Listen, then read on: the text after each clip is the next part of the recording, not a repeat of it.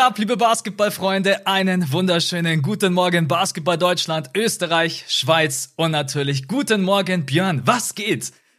Yes, guten Morgen. Mir geht's super. Ich hoffe dir auch. Wir haben heute den zweiten Teil unseres NBA Power Rankings vor uns. Letzte Woche Eastern Conference Ranking, diese Woche Western Conference. Ich freue mich extrem und es ist ja auch die ein oder andere Sache in der Western Conference passiert, über die wir vielleicht noch sprechen sollten. Ja, wir müssen mal schauen, Warriors. wie sich so das ein oder andere Team schlägt. Schlägt. Nein, wir sprechen heute nochmal über die ich, ich, äh, ich weiß, kann man überhaupt Schlägerei sagen? Weil im Endeffekt gab es nur einen. Nee, es war ein Sucker Punch. Ja, es war ja genau, einfach richtig. aus dem Nichts ausgeholt und K.O.-Schlag gegen Jordan Poole. Also Draymond Green hat seinen Teamkollegen von den Warriors, Jordan Poole, im Training so hart eine Faust gezogen, dass es um die ganze Welt gegangen ist. Und am Anfang ah, wurde versucht, es so ein bisschen unter Verschluss zu halten. Nur dummerweise ist dann das Video geleakt und seitdem jeder das Video gesehen hat, ist das Ganze echt eine Riesenangelegenheit. Ist das der verrückteste NBA-Sommer, den wir jemals erlebt haben? Ja. Wenn du überlegst, Kevin Durant, Kyrie Irving fordern Trades, ähm, was alles für Wechsel passiert sind im Sommer. Ich glaube, ich habe schon wieder zwei Sachen auch vergessen, die krank waren. Dann die Eurobasket und jetzt hier die Aktion. Also was geht denn ab in der NBA aktuell? Ja, es ist einfach eine Soap. Ganz ehrlich, das es ist komplett. Und das kann auch niemand anderes kopieren. Ich, ich kenne keine Liga auf der Welt, die so viele Storylines abseits, abseits vom eigentlichen Sport liefert. Wir beide, mhm. wir haben ja letzte Woche Freitag im Patreon-Pod haben wir über diese ganze Situation gesprochen. Wir kannten aber yes. das Video noch nicht. Genau, das Video kam irgendwie ein paar Stunden später, nachdem wir recorded hatten. Ja, und dann, deswegen sprechen wir jetzt heute auch noch mal drüber. Kurze Frage an dich. Ich habe heute ja. eine Starting Five dabei. Willst du erst über das Draymond-Thema sprechen oder willst du erst die Starting Five haben?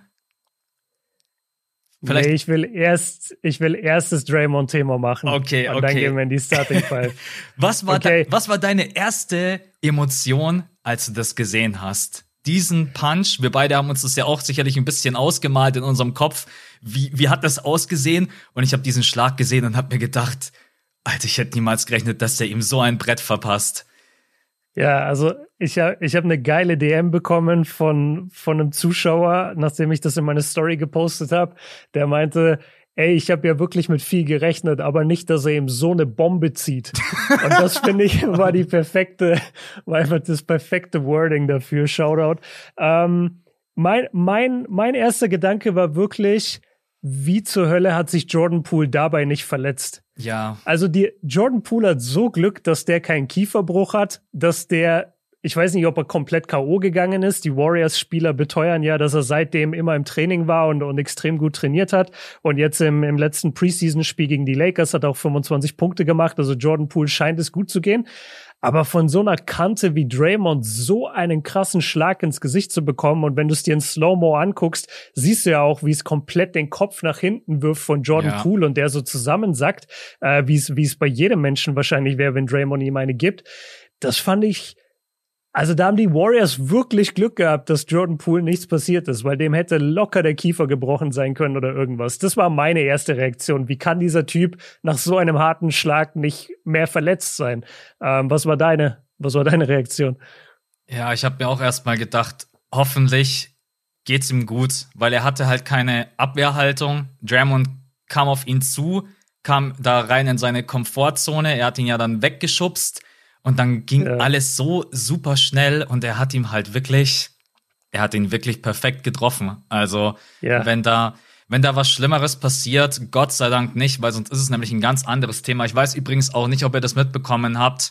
Ähm, das Police Department hat auch veröffentlicht, dass sie da nicht weiter eingreifen werden, weil im Endeffekt das ist Körperverletzung, was da passiert ist und das wurde ja offiziell geleakt also ah, verstehe. Ja, es hieß auch schon, ich habe auch schon Nachrichten gesehen von wegen, äh, warum bringt Jordan Poole das nicht zur Anzeige mhm, oder so. Ja. Aber also, das machst du ja Aber auch rein nicht theoretisch ist es tatsächlich echt so eine ja. Aktion, dass man es noch größer machen könnte, als nur sprechen wir jetzt von der Suspendierung, wie geht's bei den Warriors weiter? Ja, der hat ihm halt einfach voll eine gebrettert. Fertig, das ist also, Körperverletzung. Also ehrlich gesagt, nachdem das Video geleakt ist, wenn Jordan Poole es drauf anlegen würde, dann glaube ich, würde Draymond nie wieder für die Warriors spielen. Ja. Weil der könnte da jetzt zur Polizei gehen, der könnte sagen, zu, zur Organisation mehr oder weniger so öffentlichen Druck ausüben und sagen, entweder er oder ich, der, der könnte sagen, ach, das ist für euch mhm. in Ordnung, wenn Draymond hier einen Teamkollegen schlägt. Also die könnten da eine Menge machen. Was, was ich ganz spannend finde, die Frage wollte ich auch mal kurz mit dir diskutieren und mit den Zuhörern. Wir wissen ja, dass Draymond dafür bekannt ist, eine etwas härtere Gangart zu haben, gerade im Training auch und, und mit seinen Mitspielern, aber auch mit Gegenspielern.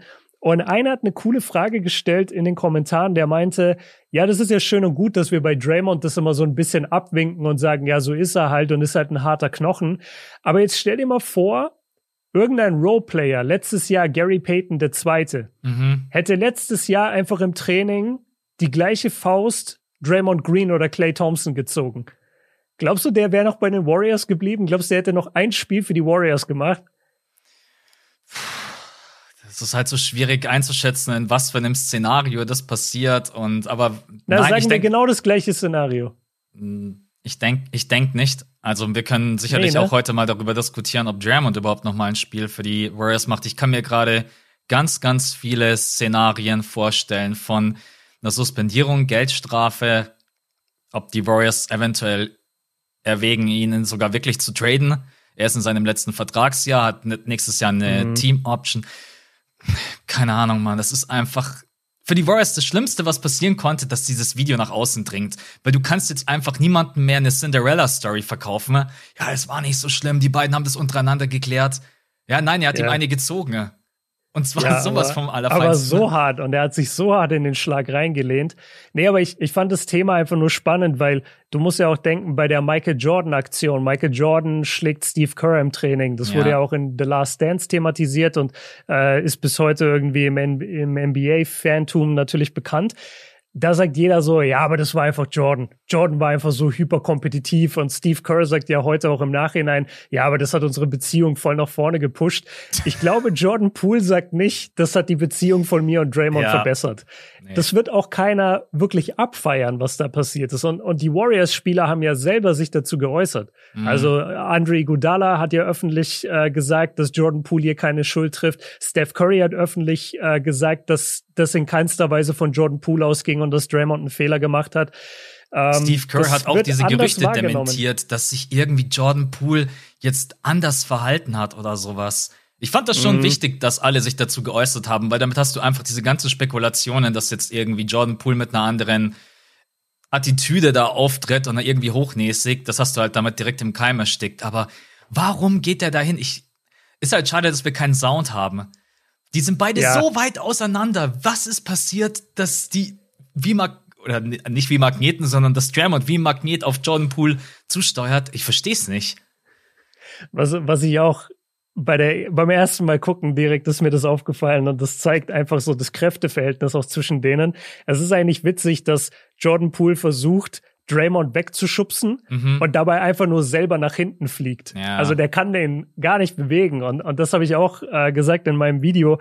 Draymond ist halt so viel stärker als Jordan, dass das eigentlich wirklich ein Wunder ist, dass der ihn nicht verletzt hat. Die haben doch bestimmt und, 20 und jetzt, Kilo Unterschied, oder? Ja, locker. Also. Und, und, also Draymond ist einfach ein ganz anderer Typ. Und, und jetzt lass es uns doch mal zu den, zu den Strafen bringen. Also ich glaube, Geldstrafe und ein paar Spiele Sperre, da, da bin ich 100% von überzeugt. Also wenn der die Opening Night spielen wird, Draymond Green, das kannst du mir nicht erzählen, dass das passiert. Das der wird nicht. nicht. spielen gegen die Lakers. Ja. Ich sag, ich sag drei bis fünf Spiele mhm. und entweder dann dafür kein, kein Geld, was er normalerweise fürs Spiel bekommen würde, oder einfach eine, eine bestimmte Strafe von so und so viel 100.000 Dollar gehst du da erstmal mit und dann können wir sprechen, was denken wir Thema Trading oder bleibt er bei den Warriors? Ja, da gehe ich voll mit. Ich denke auch, es wird auf jeden Fall eine drei bis fünf Spiele Suspendierung geben und eine Geldstrafe. In welcher okay. Form auch immer. Also das ist das Mindeste, was du ihm eigentlich geben musst. Okay, dann sind wir uns da einig. Und jetzt die Frage, weil das Video eben geleakt ist. Ich glaube, ohne das Video würden wir gar nicht mehr groß drüber reden und ohne das Video würden wir sicherlich auch nicht über den Trade reden. Aber das Video ist draußen. Jordan Poole hat jetzt diese in Anführungszeichen Blamage halt auch kassiert. Das ist natürlich nicht geil, wenn du vor Millionen von Leuten eine Faust ins Gesicht bekommst. Was glaubst du, werden die Warriors so radikal, sag ich mal, sein, und sich so sehr positionieren für Jordan Poole und sagen, wir traden Draymond, damit es im Team wieder ruhiger wird? Oder sagst du, nee, Draymond ist unverzichtbar und wir machen noch einen Run mit ihm? Und, und werft da gerne das, das Vertragsthema mit rein für die Leute. Also mhm. dieses Jahr noch garantiert und dann Player Option. Ich habe mir so viele Gedanken gemacht, was würde ich machen, wenn ich jetzt irgendwie GM wäre, Verantwortlicher. Und ich glaube, ich würde erstmal, German hat sich jetzt eine Auszeit genommen und ich würde mhm. wahrscheinlich mich erstmal mit beiden an den Tisch setzen. Ne? Und nach dem Gespräch weiß ich, geht's hier überhaupt irgendwie weiter oder nicht. Weil wenn ich da merke. Ich glaube, glaub, Jordan Poole kommt zu keinem Gespräch. Ich, ich würde ich es versuchen, einfach um nur tatsächlich abzustecken, okay, gibt's da noch mal irgendwie, dass sich beide gemeinsam für ein Jahr da durchbringen oder nicht? Weil wenn ich weiß, okay, das funktioniert gar nicht mehr gemeinsam, dann muss ich mir halt eine Lösung suchen. Und die Lösung kann dann einfach nur lauten, ne, ich verlängere Jordan Poole und behalte ihn. Er ist der jüngere Spieler. Er ist der wahrscheinlich in der Zukunft bessere Spieler. Ich will aktuell Draymond seinen Status im Team jetzt nicht deswegen komplett absprechen. Draymond ist ein komplett wichtiger Teil als Leader, als äh, Defender, als Playmaker, auch wenn Stephen Curry als mal nicht Präsenz einfach als auf Präsenz. dem Feld. Aber Draymond ist halt auch einfach 33 Jahre alt, kommt in sein letztes Vertragsjahr, hat eine Player Option, die er ja ablehnen will und hat gesagt, ich will einen Max. Und Draymond ist kein Max mehr wert.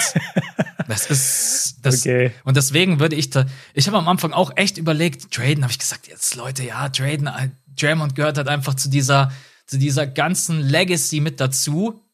Aber jetzt mal rein einfach ohne Emotionen würde ich sagen, es ist eigentlich gerade ein verdammt guter Zeitpunkt, um Draymond zu traden, ne? Wenn du den seine mhm. Vertragsforderungen sowieso nicht erfüllen möchtest. Ja. Und du kannst Draymond keinen Max geben. Ey, die, die Warriors, die werden irgendwann Luxussteuer zahlen, jenseits von 300 Millionen aufwärts. Das ja, ja, das geht ja gar nicht mehr, weil du hast ja Wiggins, ja. Äh, der wird nächstes Jahr dann Free Agent, der wird nochmal einen Max fordern. Du hast Steph auf einem Max, du hast Clay auf einem Max. Und Jordan Poole musst du auch eine Menge Kohle zahlen, wahrscheinlich so 30 Millionen im Jahr. Mhm. Der Max, der das Maximale, was er verdienen kann, ist jetzt 186 und da sind wir so bei diesen 35, 35 Millionen pro Jahr, wenn ich mich nicht täusche, wenn nicht sogar ein bisschen mehr. Okay, aber das wäre sogar mehr als das, was Tyler Hero jetzt bekommen hat. Ja, das wäre mehr. Okay. Ich, also meinst, meinst du, der ist das wert? Meinst du, die Warriors geben ihm den kompletten Max, den Jordan Poole wert ist? Ich, Weil ich finde zum Beispiel nicht, dass Tyler Hero schlechter ist als Jordan Poole. Ich glaube ich glaub nicht, dass es der Max wird. Aber ich denke, es wird sowas okay. in die Region. Tyler Hero wird schon sein. Und das ist ja auch schon ordentlich. Also, ja, ja, das sind, das sind auch 30 Millionen im ja. Jahr. Also, das ist echt krass. Ähm, ja. Frage zurück, würdest du äh, genau. in Erwägung ziehen, ihn zu traden? Oder was würdest du jetzt machen? Also ich komme auch immer wieder zu dem Schluss, dass er zu wichtig ist für diese Warriors-Identität. Ich glaube, man tut ihm da Unrecht, wenn man sagt, ja, guck mal, man hat ja jetzt die jungen Spieler, die sind noch mal ein Jahr weiter. Wiseman wird jetzt das erste Mal richtig spielen. Kuminga, ähm, der kann so ein bisschen von der Physis und Defense das auffangen, was Draymond für ein Loch hinterlassen würde.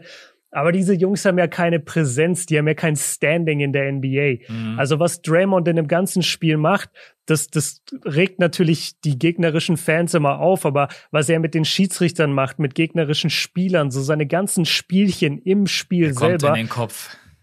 Er, er kommt in den Kopf von den Gegnern, er kommt in den Kopf von den Schiris, er, er gibt seiner Mannschaft unglaubliches Selbstvertrauen, er schafft Räume für Steph Curry, die sonst nicht da wären und er, und er hat halt blindes Verständnis auch mit Steph.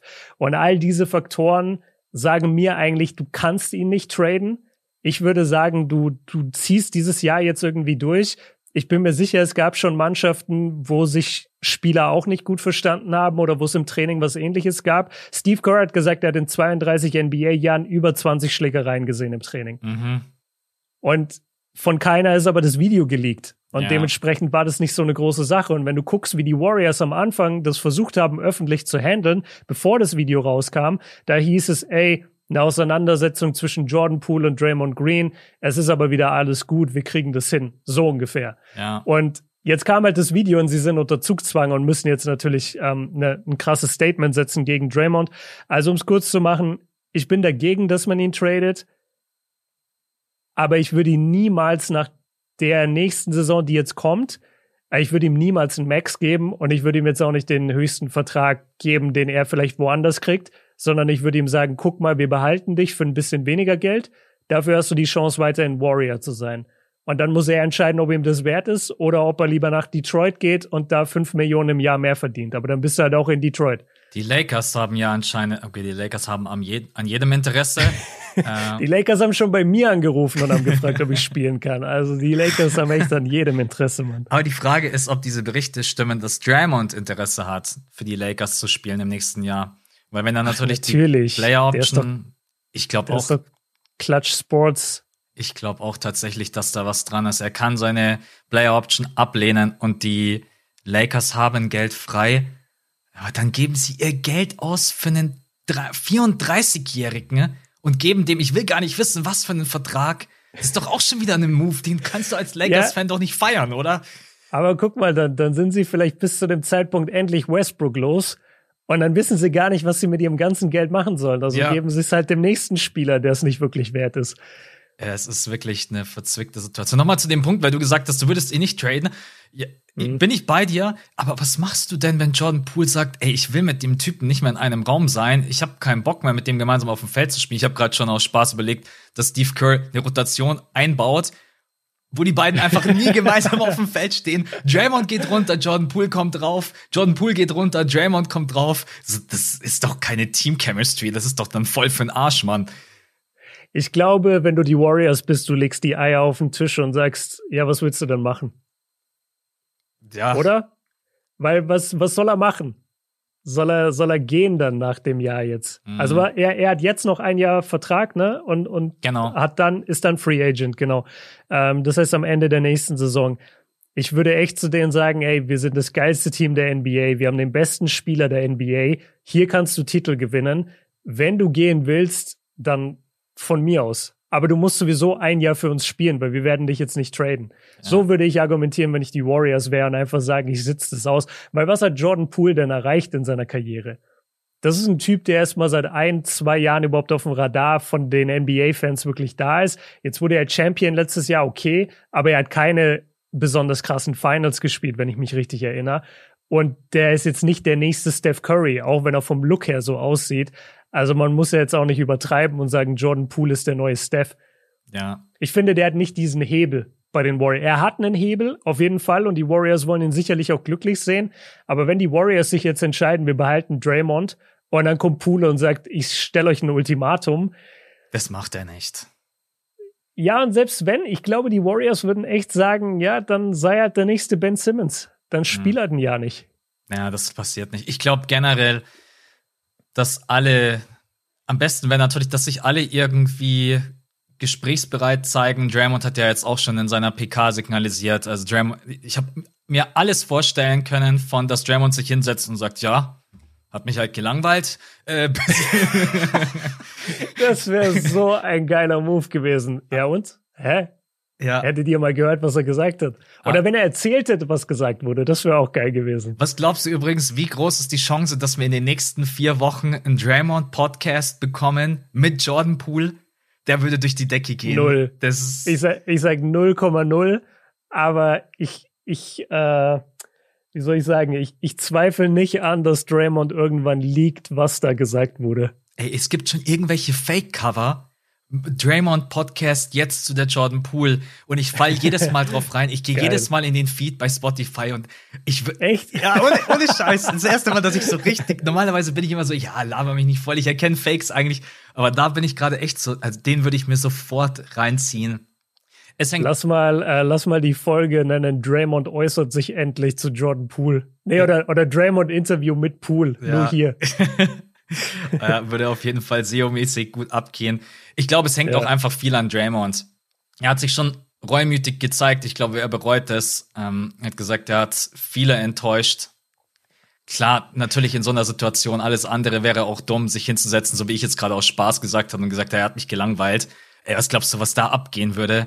Ähm, ja. Die Frage ist, wie fühlt Draymond wirklich und ist er bereit, sicherlich ein, zwei Schritte auf Jordan Poole zuzugehen. Und selbst wenn Jordan Poole am Anfang sagt, ich will nicht, dass er einfach sagt, ey, bitte lass uns sprechen, keine Ahnung. Es wird viel von Draymond abhängen, glaube ich, ob da noch mal eine Beziehung und selbst wenn es nur auf neutraler Ebene ist, entsteht. Okay, ich sehe das anders, weil ich glaube, dass Draymond absolut der Typ dafür ist, dass der jetzt natürlich auf Jordan Poole zugeht und sagt, ey, guck mal, mir ist eine Sicherung durchgebrannt, du hast mich da getriggert in dem Moment, sorry. Und Jordan Poole steht da aber halt und sagt, Alter, du hast mir einfach voll eine gezogen im Training und die ganze Welt hat's gesehen. So, ich bin, ich bin einfach die, jetzt nicht die Lachnummer. Ich glaube, keiner lacht jetzt gerade wirklich über Jordan Poole. Aber ich glaube, dieser Clip würde auch nicht gut altern, so in so einer Legacy, weil er wird immer der Typ sein, der einfach, wenn er zu sehr genervt hat, von Draymond eine gekriegt hat. Mhm. Das, das ist schon unangenehm, das zu haben jetzt in der Legacy. Ähm, und ich glaube total, dass Draymond, ich, ich schätze den total so ein. Du, du kennst es, also, wenn du, ich weiß jetzt nicht, wenn du, wenn du mal mit vielen Leuten zusammengearbeitet hast, und das ist ja bei den Warriors genauso, das sind ja einfach deine Arbeitskollegen. Es gibt, oder wenn du in der Mannschaft gespielt hast, es gibt immer einen, der rastet zu krass aus oder der ist zu emotional. Und das ist aber auch immer der Erste, der dann sagt, ja, sorry, war, war mein Fehler. Ja. Und, und denkt dann, alles ist wieder in Ordnung. Dabei hat er halt mit seiner Emotion und mit dem Scheiß, den er da reingebracht hat, erstmal die ganze Stimmung versaut. Im, im, im schlimmsten Fall. Und genauso schätze ich Draymond ein. Und ich glaube, dass die Warriors einfach langsam an den Punkt kommen, wo sie sagen, ey, okay, guck mal, 2016 die Finals, wir haben die verloren wegen Draymond. Hätte Draymond sich zusammengerissen in diesem, was war das, Spiel 4, glaube ich, äh, als er da mit Draym als er da mit LeBron aneinander geraten ist. Ja. Und dann wurde er fürs nächste Spiel gesperrt. Gäb's diese Spielsperre nicht, hätten die Warriors zu 99 Prozent diese Finals gewonnen. Dann 2000 18, 19, als er Kevin Durant so angegangen ist auf dem Spielfeld. Das war ein Riesenproblem und ein Riesenfehler, weil dann KD die Warriors danach verlassen hat. Hätte er vielleicht so auch gemacht, aber Draymond hat da sicherlich äh, seinen Teil auch Schubser bei gegeben. zugetragen. Ja. Genau, nochmal so, ey, geh aber wirklich am Ende des Jahres. Hat ihn so aus der Tür geschubst. Get out of here. ja. Und, und jetzt wieder kommt Jordan Poole einfach und, und Draymond zieht ihm halt eine Faust. Also das ist jetzt auch schon zu einem Punkt, wo, glaube ich, auch die anderen Warriors und die Organisation sich denken, Alter, also das nervt einfach, dass du deine Emotionen nicht in den Zaun kriegst. Ja. Ja, das ist wirklich ein Thema, was sich jetzt durch seine ganze Karriere zieht, aber das war jetzt halt wirklich, die Warriors haben ja auch selber gesagt, bevor das Video gezeigt wurde, da wurde eine Linie überschritten. Jetzt verstehe ich, mhm, was sie gemeint stimmt. haben. ja, jetzt, jetzt wissen wir es. Ja, ich glaube, es bleibt ein spannendes Thema. Wir halten euch auf dem Laufenden. Wir haben gerade vor der Podcast-Aufnahme gesagt, es wäre eigentlich geil gewesen, ne, wenn wir schon irgendwie ein Update hätten. Aber es gibt einfach nur hier und da mal ein paar Aussagen, ne, auch von Kevon Looney, der gesagt hat, ja, ist schwierig. Äh, ja, weiß ich jetzt auch nicht so genau. ist jetzt nicht so geil. Ähm, ja, es ist auf jeden Fall sehr, sehr interessant. Ich bin gespannt. Ich glaube, wir werden Draymond beim Opener nicht sehen. Und dann äh, mal gucken, äh, wie die Warriors das handeln. Ich, ich könnte mir sogar yes. vorstellen, dass die Warriors das gerade selber noch nicht wissen. Dass die jeden Tag zusammensitzen und sich denken, äh, ja, was machen wir denn jetzt? Keine Ahnung. ja, hat mal einer mit Jordan Poole geredet? Nee. Der, der meldet sich nicht. Muss wahrscheinlich jetzt erstmal warten, bis äh, Draymond wieder aus seiner Auszeit zurückkommt. Ich habe ja keine Ahnung, wie lange er sich eine Auszeit nehmen möchte. Ich frage mich auch, wie das aussieht, weil Draymond würde ich auch so einschätzen, dass seine Auszeit gerade in Cancun stattfindet, weil er, weil er einfach mal ein bisschen Abstand braucht. Dann ja. ist er da einfach ein paar Tage am Strand. Ähm, Alter, wir haben richtig lange jetzt schon über das Thema geredet. Yes, aber Dann, das war mir auch ein Bedürfnis, weil wir beide haben nach dem Video nicht kommuniziert. Ich habe mir auch deine Videos Stimmt. nicht angesehen, weil ich absolut nichts wissen wollte. Äh, und das ja, jetzt haben wir noch ja. Das hat gut getan. Ja, ja es, war, es war auf jeden Fall nice. Ja, komm, dann ist heute einfach eine lange Folge. Dann äh, hau jetzt die Starting Five raus und danach gehen wir ins Power Ranking. Ja, ähm, eine meiner Fragen in der Starting Five war, äh, weil ich dachte, die machen wir vorher. Bist du der GM der Warriors? Wärst du bereit, Draymond zu traden? Du hast es gerade mit Nein beantwortet. Ja, genau. genau. Okay, dann ist eine Frage der Starting Five schon weg. Frage Nummer zwei. Joel Embiid, Team USA, mhm. Frankreich oder Kamerun? Wo würdest du ihn am liebsten sehen? ähm, also Am liebsten würde man ihn natürlich für Kamerun sehen, mhm. aber ich habe das schon ein paar Mal gesagt, das ist halt einfach nicht möglich aufgrund der Umstände, wie das, wie das Nationalteam in Kamerun aufgestellt ist, wann die Spiele spielen und auch dieses, dieses ganze System funktioniert einfach nicht, dass dann NBA Superstar plötzlich mitspielen würde bei irgendeinem Afrika Cup. Im Moment noch. Ähm, die NBA macht ja sehr, sehr viel Arbeit äh, aktuell auf dem Kontinent und mit, und da ist Joel Embiid ja auch ein, quasi ein Produkt daraus. Der wurde ja dann mit 15 dort entdeckt bei Basketball ohne Grenzen. Also das, das wird sich alles noch weiterentwickeln. Ähm, aber ich glaube, aktuell ist Kamerun einfach keine Destination, wo er spielen könnte. Okay. Deswegen gehe ich mit tatsächlich USA. Ich finde, USA passt besser. Da ist er seit er 15 ist. Er hat selber gesagt, ey, mein Sohn ist Amerikaner, meine Partner ist Amerikanerin. Ähm, er, er wohnt da halt schon ewig und, und das passt irgendwie für mich besser. Hakim Olajuwon hat damals auch, obwohl er in Nigeria geboren ist, irgendwann für die USA gespielt. Und Frankreich passt halt gar nicht, bis auf das Kamerun mal eine französische Kolonie war. Aber was hat Embiid wirklich mit dieser Kultur zu tun, außer dass er die Sprache spricht oder mit dem Land zu tun. Das ist ein bisschen schwierig. Ich würde eher USA sehen. Und du? Ich auch. Alleine schon, weil ja. ich mir denke, Frankreich hat Gobert, jetzt demnächst Wembanyama und dann ja. hast du noch Embiid. Da habe ich lieber dann irgendwann das Duell Team USA gegen Frankreich und Embiid gegen ja. äh, Wembanyama irgendwie so in die Richtung. Also ich würde auch mit Team oh Gott. USA. Oh Gott, dann zerbricht Wembanyama in der Mitte durch, wenn der ein Post-up von Embiid verteidigen muss. Embiid ist wirklich wahrscheinlich das größte Postmonster, was du gerade in der NBA treffen kannst. Ja. Das ist schon. Ja, vor allem nachdem Drummond jetzt Dreier wirft. Ey, ich hab gedacht, ich sehe nicht richtig. Ey, ja. ganz ehrlich, hätte ich hier eine Starting Five Frage und ich würde dich fragen, welcher Spieler, welchem Center traust du am ehesten zu, dass er sich einen Dreier draufpackt, dann wäre Drummond ganz unten gekommen in der Liste. Ganz unten. Und ich, ich hätte dich erst mal dreimal gefragt, ob Drummond noch spielt. Ja, das ist okay. Dadurch, dass wir schon ein bisschen äh, aufgenommen haben heute, mache ich direkt weiter. Ähm, hast du Redeem Team gesehen auf Netflix oder nicht? Ja, habe ich gesehen. Okay, auf einer Skala von 1 bis 10, wie gut hat dir die Doku gefallen? Ähm, zwischen 9 und 10. Okay.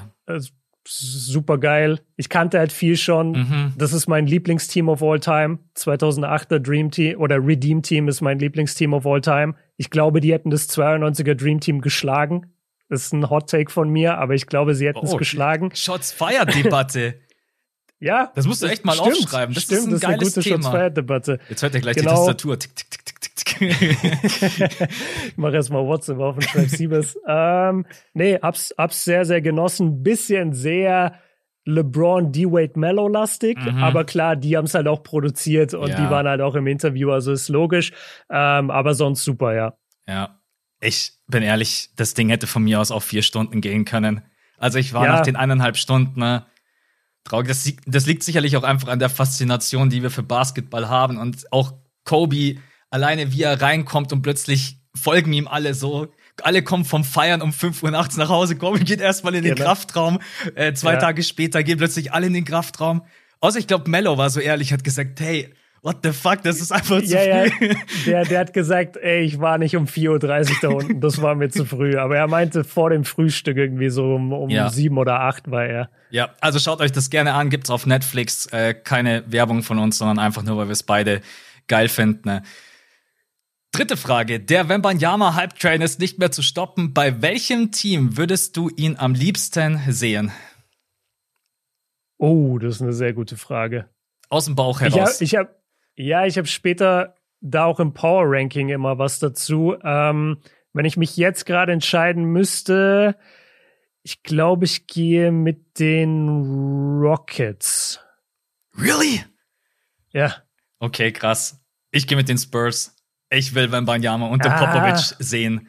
Und vor allen Dingen, ich will, dass die Spurs mal wieder ein bisschen irgendwie ein Magnet haben und die haben gerade also weniger Anziehungskraft. Äh, die haben Kelton Johnson, hallo. Also weniger Anziehungskraft. Warum, warum die Rockets? Weil du das Team generell schon feierst und dir denkst, mit Wembanyama werden sie da noch mal krasser? Genau, also mir, mir gefällt einfach richtig gut, wie sich Jalen Green gerade entwickelt. Ähm, Kevin Porter Jr. müssen wir mal gucken, was, was mit ihm wird, aber der hat bisher auch sehr gut ausgesehen. Und ich mag einfach ein bisschen größeren Markt für, mhm. für Wembanyama. Ich habe keinen Bock, dass der in San Antonio hockt. Okay. Ja, vielleicht macht er ja so ein bisschen einen auf Hakim. Der hat den Mark ja, der genau. Rockets auch auf jeden Fall nach vorne gebracht. Okay, letzte Frage, die ist ganz easy. Auf welches Duo freust du dich mehr? Trey Young und DeJounte Murray oder Darius Garland und Donovan Mitchell? Uh. Boah, die ist gar nicht leicht, aber. Ähm, ich mach, Bräuchten wir den Wer Millionär-Sound. Ja, ich, ich, nee, ich mach, ich mach erster Impuls äh, und gehe ein bisschen mit der, mit der größeren Star Power, mit DeJounte und mit Trey. Aber auch deswegen, weil Donovan einfach in der vergangenen Saison wirklich enttäuscht hat. Mhm. Und ich weiß jetzt halt nicht, wie gut er in Cleveland sein wird. Deswegen gehe ich mit DeJounte und Trey, weil die in der Preseason auch gut aussahen miteinander. Ich freue mich auch mehr auf das Duo hab aber ganz kurz auch überlegen müssen, weil ich freue mich mehr auf die Cavs und musste dann ein bisschen abwägen. Ja. Ich freue mich mehr mhm. auf die Cavs, aber wenn ich jetzt wirklich nur das Duo separat betrachte, dann freue ich mich auch mehr auf Trey Young und DeJounte Murray. Ja, übrigens, ja, Leute, in einer Woche geht's los. Ja. True. Es, ja, Mann. es ist überstanden und übrigens nochmal für euch nicht um 5 Uhr in der Früh, sondern erst wenn alle Spiele gespielt sind. Am 19. Warriors Lakers und danach setzen wir uns hin, nehmen auf und dann kommt der Potts. Wahrscheinlich so gegen neun. Wahrscheinlich so, ja. ja. Einfach, einfach ein bisschen, bisschen mehr am Morgen als sonst. Ja. Und dann wahrscheinlich so, guten Morgen, Leute, ich bin fertig yeah. ohne Ende. Aber ey, ich freue mich, dass es wieder losgeht. Okay, dann sind wir damit durch. Dann kommen mhm. wir nach einer halben Stunde zu unserem Power Ranking. Sehr gut, weil die Power Rankings dauern ja auch nie lange. Ja, aber ich wir können ja unten äh, das äh, Wembanyama-Tier, so nenne ich es mittlerweile, die unteren fünf Teams können wir ja versuchen, ein bisschen schneller abzu, abzuhandeln. Starten wir mal rein mit der 15. Wen hast, wen hast du auf dem letzten Platz?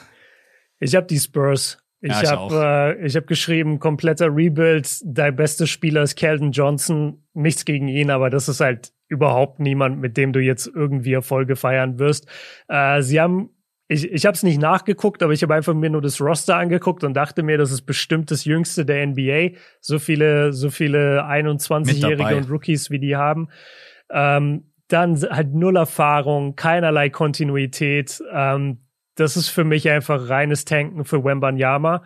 Und ich frage mich halt, ob Popovic dafür dann noch da ist. Weil Popovic ist mittlerweile echt schon alt. Mhm.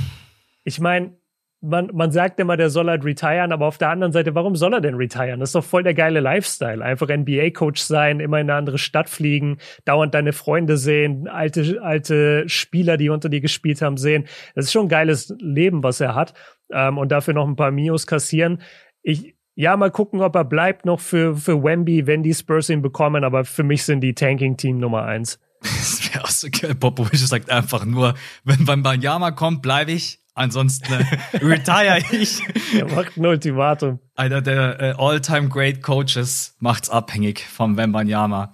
Ja. ja. Okay, 15 sind wir uns einig. Wen hast du an der 14?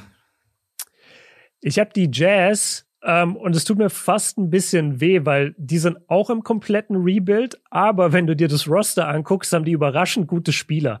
Mhm. Also die haben halt Colin Sexton, die haben Markinen, die haben immer noch Conley und Gay. Ich bin mir sicher, die wollen sie noch irgendwie versuchen loszuwerden. Mit Sicherheit, ja. Die, die haben Vanderbilt, die haben THT, die haben Malik Beasley. Also die haben schon im Vergleich jetzt zum Beispiel zu den Spurs, haben die schon deutlich bessere und gestandenere NBA-Profis. Die Frage ist halt, wo willst du damit hin? Und also Danny Ainge hat ja den, den großen Ausverkauf jetzt gemacht mit, mit dem Donovan Mitchell Trade und mit dem Gobert Trade. Und ich glaube, wenn ein Team komplett offensichtlich tanken wird, dann sind es die Jazz. Ja. Ich glaube, die werden so hart absichtlich verlieren, das kann man sich gar nicht vorstellen. Ähm, ja, deswegen sind die meine 14, einfach nur, weil sie ein bisschen bessere Spieler aktuell haben als die Spurs. Sehe ich genauso wie du. Dann mache ich weiter mit der mhm. 13. Und jo. bei mir sind das die Oklahoma City Thunder. Ich denke, dass OKC das klingt doch bescheuert, aber ja, es werden einfach, wenn ich jetzt schon lese, dass Shay einfach für den Saisonstart schon wieder fragwürdig ist. Ähm, mm. Generell ist es eigentlich ein Team, dem ich zugetraut hätte, tatsächlich irgendwie so an 11, 10 wenn Shay direkt von Anfang an mit dabei gewesen wäre, wenn Chat nicht verletzt wäre jetzt für die ganze Saison, dann hätte ich gedacht, okay, ich gebe denen einfach einen gewissen Upside. Aber jetzt glaube ich ehrlich gesagt, wird, wird OKC wieder eine durchwachsene Saison spielen und klar, haben die geile Spieler mit Gide, Shea, Ludort, Bukuszewski. Aber mhm. das ist einfach nicht die Qualität, wo ich denke, dass das reichen wird, um Richtung Play-In-Ränge zu kommen. Und deswegen habe ich OKC an der 13.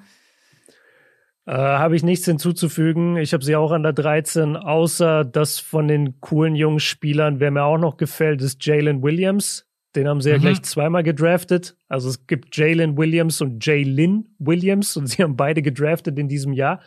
Ähm, aber der, der Jalen Williams, also der, der, der Big Man quasi von, nee, sorry, jetzt, jetzt komme ich selber durcheinander. Der, der zuerst gepickt wurde, ich weiß, ich weiß gerade nicht mehr und Max guckt mich ich müsst, ich, Weil ich es mir selber jetzt erst aufmachen jetzt, müsste. Was willst du jetzt mit irgendwelchen Thunder-Picks? ich weiß mir? nicht, warum wir nicht direkt ähm, weitergehen zu Pick äh, zu 12, aber okay, yes. let's go. Lass mich zehn Minuten über Jalen Williams reden. Nein, Jalen Williams, genau, 1,98 Guards äh, von der ähm, aus dem College jetzt eben und der gefällt mir eigentlich relativ gut, hat eine sehr gute, hat einen sehr guten Dreier und macht 18 Punkte so. Und der ist jetzt Rookie und das wollte ich erwähnen, aber nicht so holprig. Und ansonsten bin ich, bin ich bei allem mit dir d'accord. Ähm, muss man einfach auch abhaken, die Saison. Ist ganz klar. Durch die Verletzungen jetzt. Sonst wäre es spannend gewesen, weil lass mal Shay und Chad gesund sein. Ja. Was hätten die Thunder dann gemacht? Mhm. Weil dann bist du so, du bist ja noch lange nicht gut genug, um wirklich was zu reißen, aber du bist auch nicht schlecht genug, um für Wemby zu tanken. Was hättest du dann gemacht? Das wäre richtig witzig gewesen zu sehen.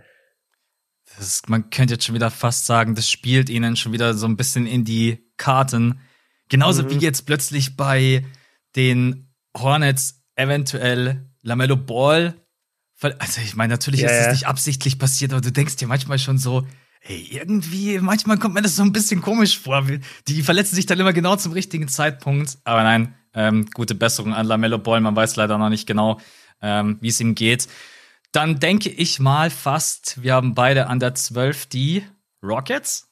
Rockets. Yes. Ja, also diese vier Teams da 15 bis 12, die kannst du eigentlich echt einfach abhaken als die haben zwar gutes junges Talent, aber die werden nichts reißen und die werden nach dem, was jetzt für ein Wembanyama Hype gerade herrscht, werden die höchstwahrscheinlich ihre Saison auch ein bisschen selber torpedieren, um am Ende eine gute Ausgangsposition zu haben, um ihn zu bekommen.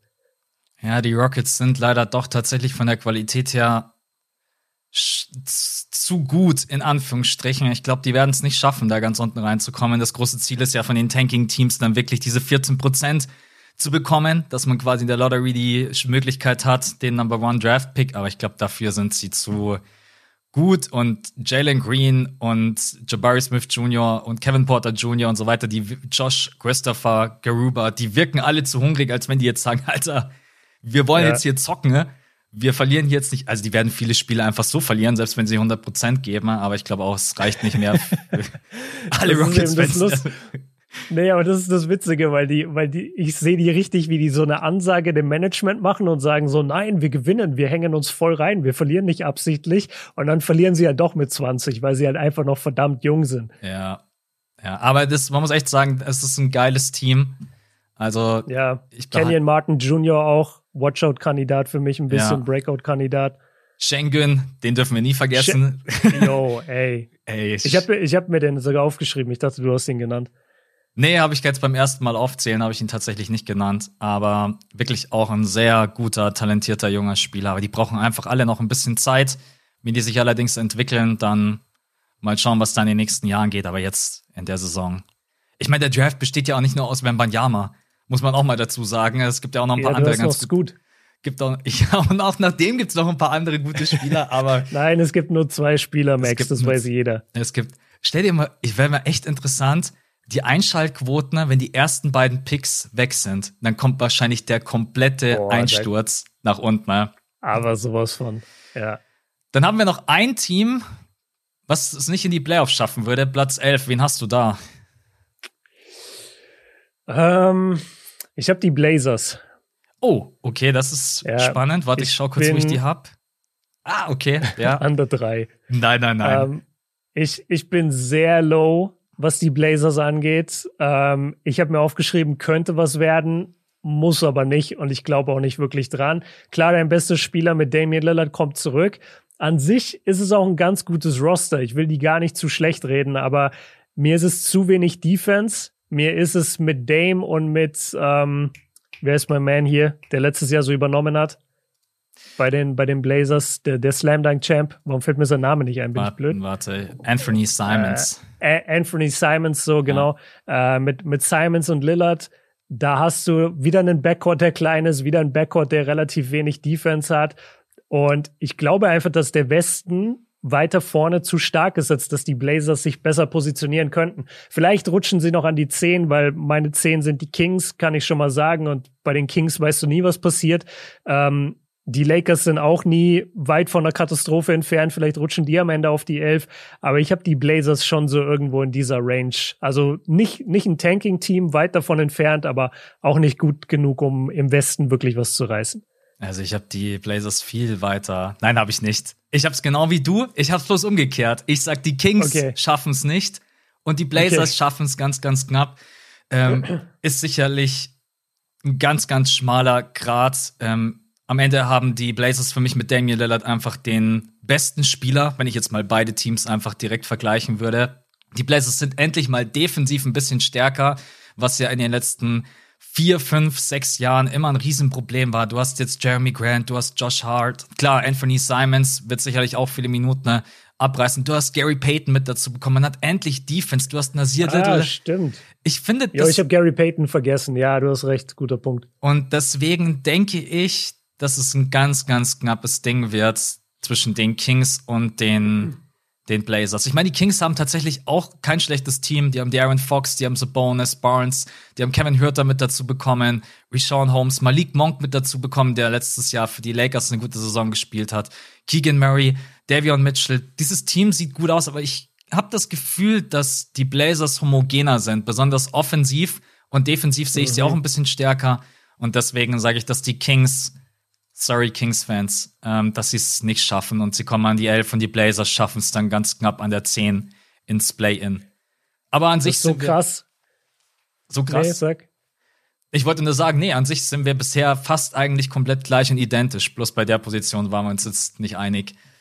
Genau, nee, ich wollte sagen, das ist so krass. Als du das Kings-Roster gerade vorgelesen hast, dachte ich mir, ey, würden die in irgendeiner anderen Stadt so zusammenspielen, würde ich sagen, ey, das ist ein geiles Team. Mhm. Da habe ich Bock drauf. Das, das packe ich an die neun oder so. Oder, an, oder vielleicht sogar an die acht. so Aber höher. sobald es halt in Sacramento ist, hast du schon Angst. Und ich habe was mitgebracht.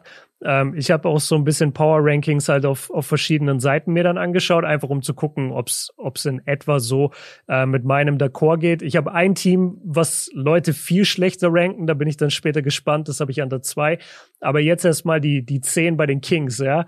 Da hat einer geschrieben, und ich habe das hier nur auf Englisch stehen, aber ich übersetze es jetzt für euch. Äh, die Sacramento Kings sind die, sind die schlecht geführteste Organisation im ganzen Sport. Deswegen ist es egal, wo man sie rankt. Alles, was du wissen musst, ist, dass sie Spiele verlieren werden, die sie gewinnen sollten. Ihr Lockerroom wird dysfunctional sein. Also, also wird nicht funktionieren und sie werden nicht die Playoffs erreichen. Es ist eine Schande zu sehen, wie De'Aaron Fox und Domantas Sabonis ihre Prime-Jahre in, in so einem schwarzen Loch einer Franchise ver, ähm, verschwenden. Ja, okay. Vergeuden, genau. Aber wer weiß, vielleicht wird das das Jahr, wo sie es final, wo, where they finally, also wo sie es final, ähm, letztendlich, danke, wo sie es, wo sie es letzt, wo sie es uns letztendlich allen beweisen und einen Playoff-Run versuchen, aber ich würde nicht mein Geld drauf setzen. Das klingt voll das nach ist, dem Kings-Fan, der enttäuscht ey, ist und zwar seit Jahren. Das war so spot on, da dachte ich mir, das bringe ich einfach mit, weil genauso schätze ich die ein. Weil du hast es ja gesagt, das Roster ist an sich richtig geil, ja. aber es ist halt Sacramento und Sacramento kriegt es einfach nicht hin. Ja, nee, also ich denke auch, das wird wieder eine Saison mit vielen Höhen und Tiefen und mehr Tiefen und dann am Ende, ja, selbst wenn du es irgendwie ins Play-In schaffen würdest, denke ich, dass du dann da nicht durchkommst. Also Playoffs halte ich wirklich für sehr, sehr unrealistisch. Aber das ist auf jeden Fall ein geiler Kommentar. Von welcher Seite war der? Ja, die Seite heißt äh, franchisesport.co.uk. Okay. Ey, das war zu 100 Prozent von dem, von dem Fan. Von Kings-Fan. Weil du merkst ja. einfach so diese, diese Trauer in Kombination mit ich bin sauer auf euch und ich habe gar keinen Bock mehr irgendwie was Positives über euch zu sagen. Leider, das ist so geschrieben wie so ein enttäuschter Elternteil. Ja. Der dir, der dich gar nicht mehr anschreit, weil deine Noten schlecht sind, sondern der sich so ruhig mit dir hinsetzt und sagt, was machst du denn? Ja. Was, wo willst du denn hin damit? Jetzt bin ich gespannt bei der nächsten äh, Positionierung. Neun. Mhm. Ich habe dort, ich hab dort die Lakers. Ich habe auch die Lakers. Ja, ich Geil. habe ich hab dort die Lakers. Ich, ich hole einmal wirklich ganz, ganz weit aus. Dieses Lakers-Team klingt auf dem Papier mal wieder eigentlich gar nicht so schlecht. Du hast Westbrook, du hast LeBron James, du hast AD, du hast Pa- Patrick Beverly dazu bekommen, Lonnie Walker, Kendrick Nunn, der sicherlich auch ein großer Faktor sein kann. Man hat sich vor allen Dingen verjüngt. Also letztes Jahr war man älter als alt. Ich weiß gar nicht, ob man älter war als die Bulls damals. Ich glaube, ja doch, man war, glaube ich, das älteste Team of all time mit diesem Lakers-Team im letzten Jahr. Gut, LeBron zieht aber auch jeden Altersdurchschnitt mittlerweile so hart nach oben. der wird dann natürlich irgendwann mit 42, 43 immer noch spielt, logischerweise. So, Ja. Was hat mir gut gefallen? Man hat sich auf jeden Fall verjüngt und man hat sich defensiv jetzt verstärkt. Man hat aber auf der anderen Seite, man hat, komm mal, man hat fast gar kein Shooting. Man hat kein Ja. Shooting. Man hat genau zwei Spieler, die über 35 Prozent schießen können. Und das ist LeBron James und Troy Brown Jr. Und wir beten seit Jahren bei den Lakers runter. Man braucht, wenn man was braucht bei den Lakers und besonders LeBron James, dann ist es Shooting. Hey, ich sagte, das wird, das wird nicht funktionieren offensiv. Ich, da kann mir jeder mit irgendwelchen Argumenten kommen. Die Leute, die gegnerischen Teams müssen eigentlich wirklich bloß eine Zonenverteidigung spielen. Ich lasse die Lakers schießen, so viel wie die wollen. Es wäre mir so egal. Ich ziehe das bis zum Ende. ja, weil einfach die nicht das Shooting. Vor allen Dingen, die haben ja nicht mal irgendwelche Spieler, die On-Ball-Shot-Creation mitbringen. So, das sind alle Spieler. Wenn die mal einen Dreier nehmen, dann muss es aus dem Catch and Shoot sein. Ein Patrick Beverly kreiert nicht für sich selber. Lonnie Walker kreiert nicht für sich selber. Kendrick Nunn. Du Dennis bist, auch nicht. du bist ein riesen Kendrick Nunn-Fan. Kendrick Nunn ist jemand, der sich ähm, einen Wurf selber kreieren kann. Gut für die Lakers. Ja, Dennis aber wir haben ihn auch ein Jahr nicht gesehen. das, das stimmt. Das kommt auch noch Ja. dazu. Dennis Schröder ist jemand, der eher aus dem Catch and Shoot, der vor allen Dingen auch einen sehr, sehr langsamen Catch and Shoot Dreier hat. Ich, ich glaube nicht an dieses Team. Ja, außer AD hat wirklich seine Bounce-Back-Season, spielt 60 plus Spiele, spielt auf Defensive Player of the Year Niveau. LeBron James reißt offensiv wieder 25 plus Punkte ab. Aber ich glaube ich glaub einfach nicht daran, dass die Qualität stark genug ist, dass die Lakers das Play-In vermeiden können. Von mir aus kann man darüber diskutieren, dass man sie irgendwie an die 8 packt. An die 7 das- würde ich schon dagegen argumentieren. Aber ich glaube nicht, dass die Lakers aus dem Play-In rauskommen. Das alles, was du gerade aufgezählt hast, ist eigentlich fast schon wieder einfach nur ein Diss an die Kings. Weil obwohl die Lakers de deines Erachtens nach so scheiße sind, sind sie trotzdem besser als die Kings, obwohl die Kings ein gutes Roster haben. Jetzt Aber heißt es das wieder, dass ich die Lakers hate. Weil Leute, das ist einfach nur eine Analyse. Nein. Ich sehe, das sind einfach diese ganzen Baustellen der Lakers. Sorry. nee, nee, das, du hast ja vollkommen recht mit deiner Analyse. Und das Einzige, warum ich so ein bisschen positiv in die Saison blicke für die Lakers, ist, dass ich sage, ey, guck mal, seit dem Titel, die letzten zwei Jahre jetzt, die waren immer verletzt. Die standen nicht wirklich viel zusammen auf dem Feld. Mhm. Und das Team ist nicht gut genug für eine Championship. Ich glaube, also Stand heute, da sind wir uns, glaube ich, alle einig. Aber gesund, ein gesunder LeBron und ein gesunder AD sind immer noch ein Top-Duo in der NBA. Und ich würde schon darauf setzen, dass die in der Saison auf jeden Fall genug Spiele gewinnen können. Wenn wir jetzt in die Play-Ins gehen, würde ich auch oft auf die Lakers setzen, weil ich einfach LeBron in einem Do-or-Die-Spiel schon wahrscheinlich den Vorteil geben würde gegen die meisten Teams, vor allem gegen jüngere Teams. Aber sobald es dann an den Playoff-Serien geht, dann bin ich voll bei dir, weil dann wird eine Zonenverteidigung von der gegnerischen Mannschaft die Lakers so zermürben und die werden nach einem Spiel merken, fuck, wir haben einfach kein Shooting, wir sind am Arsch. Und genauso wird's laufen. Ähm, ich habe sie jetzt auch nicht viel weiter oben, weil ich auch nicht glaube, dass LeBron und AD die ganze Saison so gesund bleiben. Und ja, du hast eigentlich alles gesagt Ja. zu der Mannschaft. Ähm, Beide einfach nur, einfach nur, einfach nur der, der Vollständigkeit halber. Was glaubst du passiert noch mit Westbrook? Glaubst du, der bleibt komplett? Glaubst du, der wird zur Trade Deadline getradet? Was passiert? Also, wenn es auch nur irgendwie ansatzweise die Möglichkeit geben sollte, würde ich ihn traden. Weil du kriegst halt einen Gegenwert. Also, wenn der Gegenwert jetzt Tyson würde, Buddy Hield und Miles Turner, dann würde ich es einfach machen, weil in der nächsten Saison ich krieg zwar das Cap Space frei, aber die Frage ist natürlich, ob die Lakers dieses Cap Space dann auch wieder effizient besetzen. Wir haben das ja gerade vorhin bei Draymond diskutiert. Und ja, also ich, ich wäre mittlerweile auch bereit, diese zwei First-Round-Picks rauszuballern, bin ich ganz ehrlich. Ja, das wäre meine nächste Frage. Also die Lakers haben noch zwei First-Round-Picks in dieser Dekade, alle anderen sind schon weg. Und 2027 und 29 haben sie aber noch. Und jedes Team, das gerade dir Westbrook abnehmen würde, sagt halt, wir wollen diese beiden Picks. Und du sagst, du würdest mit reinwerfen? Ich glaube schon. Ich glaube halt, wenn ich wirklich Buddy Hield bekomme, Miles Turner und ich krieg dieses Team irgendwie wieder zusammengerauft, dass ich vielleicht noch mal zwei, drei Jahre nicht Contender sein kann, aber dass ich zumindest in den Playoffs eine Rolle spielen kann. Und dann habe ich mhm. zwar immer noch fünf Jahre, wo ich leider durch die Hölle gehen muss, weil ich einfach ein beschissenes Team habe, weil AD dann einfach nicht mehr in seiner Prime ist, weil LeBron James wahrscheinlich dann irgendwann, keine Ahnung, irgendwo anders spielt. Aber ich würde echt versuchen, dass ich dieses Team vielleicht noch mal auf ein Level kriege, dass ich jetzt sage, ich kann drei Jahre und LeBron James ist ja jetzt auch noch ein bisschen dort, dass ich da sage, ich kann vielleicht noch irgendwie ein bisschen in den Playoffs competen. Ne?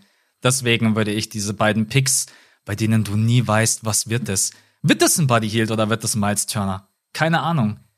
I don't know. Nein, äh, die, die hoffen wahrscheinlich auf mehr. Ich ja, das wir hoffen auf Banyama, oder? Das so keine.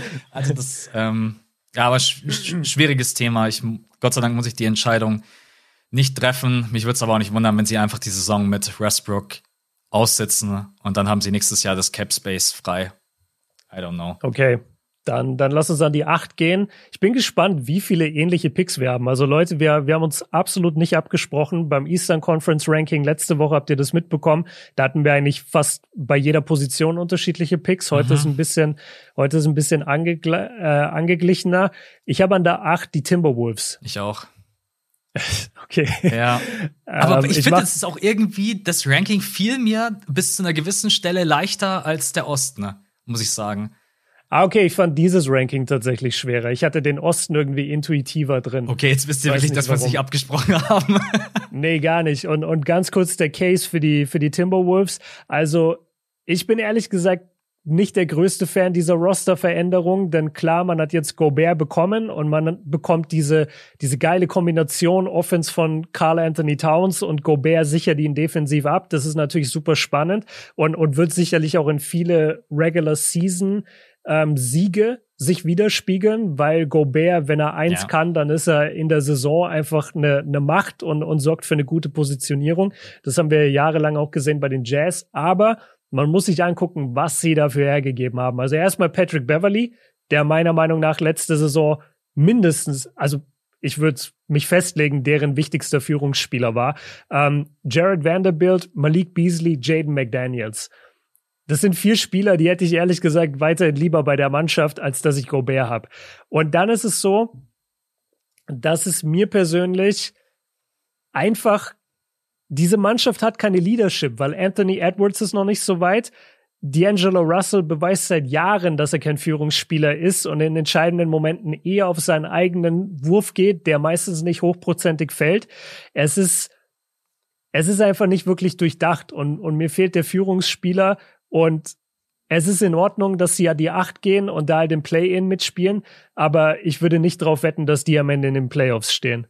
Ich muss gerade so grinsen, ich muss gerade, weil du Führungsspieler gesagt hast und ich musste an Towns denken und da, we are in Minnesota now, we are in Minnesota now.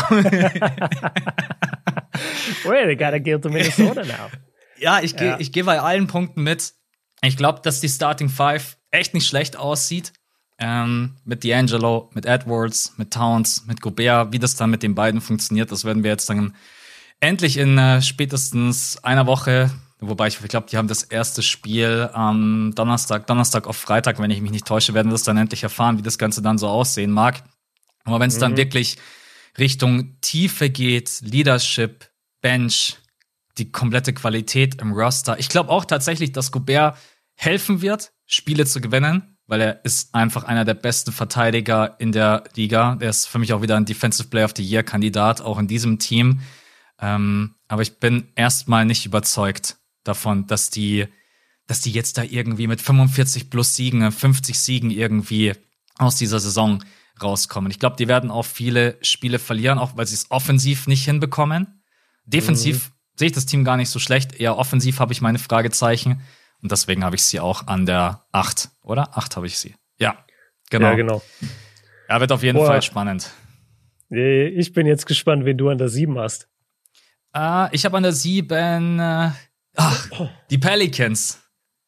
Okay, endlich mal nicht das gleiche Team. Okay, das ist, äh, warte, jetzt muss ich kurz schauen. Dann, äh, ich kann mir schon fast denken, wen du. Also bei den Pelicans wäre ich sogar tatsächlich bereit gewesen, die noch höher zu ranken. Ich wollte aber nicht komplett durchdrehen. Wir haben übrigens letzte Woche Patreon-Podcast Underdog-Favoriten wenn ihr Bock habt, mhm. hört da gerne rein. Wir sind jetzt wieder bei Patreon am Start mit exklusiven Folgen. Werbefrei. Ihr kriegt den Pod am Mittwoch immer einen Tag vorab. Also wenn ihr sagt, ihr seid irgendwie immer so gierig, ihr wollt den Pod gleich hören, dann könnt ihr uns ein bisschen unterstützen. Patreon.com slash das fünfte Viertel. Und am Sonntag gibt's dann immer noch eine Special Edition, auch in dieser Woche wieder. Über was wir reden, das verraten wir euch noch nicht. Weil wir es noch nicht wissen. Nein, Weil wir es ehrlich gesagt noch nicht wissen. Genau. Aber wir, wir haben immer dann halt dafür ein Special-Thema. Letztes, letzte Woche zum Beispiel die, die Underdog-Kandidaten und hatten dann da auch schon ein bisschen das Draymond-Thema. Und was halt, was halt gerade so ansteht, da tauschen wir uns dann dazu aus. Genau. Also wenn ihr da Bock habt, seht ihr auch immer unten in den Show Notes unseren Link. Schaut da einfach gerne rein. Ähm, Wobei ich jetzt, ah ja, Pelicans, genau. Ich hätte, Pelicans. Sie am, ich hätte sie am liebsten sogar ein bisschen höher, aber ich habe dann gesagt, okay, halten wir den Ball flach. Das ist ein Team, was in der Konstellation mit Zion noch nie zusammengespielt hat. Ich bin aber ehrlich zu dir, ich bin komplett hyped auf dieses Team. Ich mag einfach die komplette Zusammenstellung. CJ McCallum, Brandon Ingram, Valanciunas, Zion Williamson. Du hast sehr viel On-Ball-Shot-Creation. Du hast erfahrene Spieler mit CJ McCallum vor allem Dingen, mit Valanciunas, ein Center, auf den du dich verlassen kannst, der vor allen Dingen Spacing mitbringt. Das letzte Mal, als wir Zion gesehen haben, da hatten die noch Steven Adams, wo wir beide auch mhm. immer gesagt haben, Steven ja. Adams steht halt andauernd in der Zone und ein Zion will in die Zone. Das, das konnte damals aber nicht so wirklich funktionieren. Ich glaube auch einfach, dass da das Team mittlerweile viel besser auf Zion abgestimmt ist Du hast Larry Nance Jr. als Benchplayer. Du hast Dyson Daniels als Rookie auf, als Aufbauspieler. Du hast Trey Murphy, der bisher eine überragende Preseason spielt. Billy Hanna Gomez, Herb Jones, über den wir beide im Patreon-Pod mhm. auch geschwärmt haben. Beide ja. sind wir ein großer Fan von ihm. Das einzige, da spreche ich heute für dich mit, was wir so ein bisschen kritisieren, Playmaking. Das ist so ein bisschen mhm. unser Fragezeichen gewesen, als wir über die Pelicans gesprochen haben. Und ich denke, das kann auch in dem ein oder anderen Spiel ein Faktor werden. Aber dieses Team liest sich so geil und ich hoffe, es spielt so, wie ich es mir vorstelle. Und dann habe ich sie an der 7. Und wenn ich sie an der 7 habe und du hast sie nicht an der 7, heißt es ja, dass du sie höher hast. Genau, ich habe sie höher, aber ich habe sie, ich habe sie an der 6. Also okay. nichts Wildes, aber die, die Punkte sind ähnlich. Ich glaube einfach sehr an das Zion Comeback. Mhm. Ich bin mir sicher, dass er jetzt mal vielleicht so in Richtung Embiid geht, dass der Anfang der Karriere katastrophal aussieht, was Verletzungen angeht, aber dann so peu à peu ist dann eben doch die, die Physis da, beziehungsweise jetzt bei ihm dann das richtige Gewicht. Und alles andere vom, von der Tiefe her gefällt mir das Roster richtig gut. Ich habe den, ich habe den Spirit letztes Jahr total geliebt von der Mannschaft. Und wenn ich mir da jetzt dann noch einen gesunden Zion dazu vorstelle, das sieht einfach gut aus. Und da passen sie für mich einfach, ja, richtig gut an die sechs. Und ich habe an der sieben ich weiß nicht, ob dich das jetzt überrascht, aber ich muss sagen, ich bin gar nicht hoch, was dieses Team angeht, obwohl sie letztes Jahr sehr gut waren. Die Grizzlies. Ja, ich habe die Grizzlies an der sieben. Ähm, mhm. kein Jaron Jackson Jr. erstmal. Der ist jetzt erstmal lange raus mit einer Verletzung.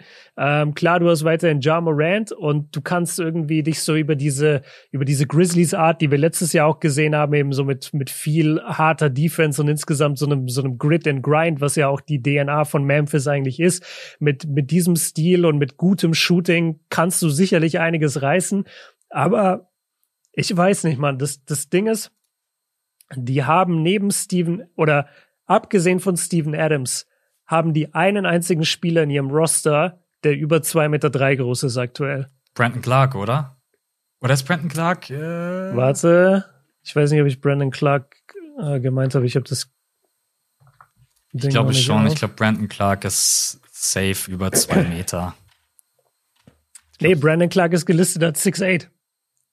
Okay, krass. Okay, welch, welch, welcher Spieler ist es dann?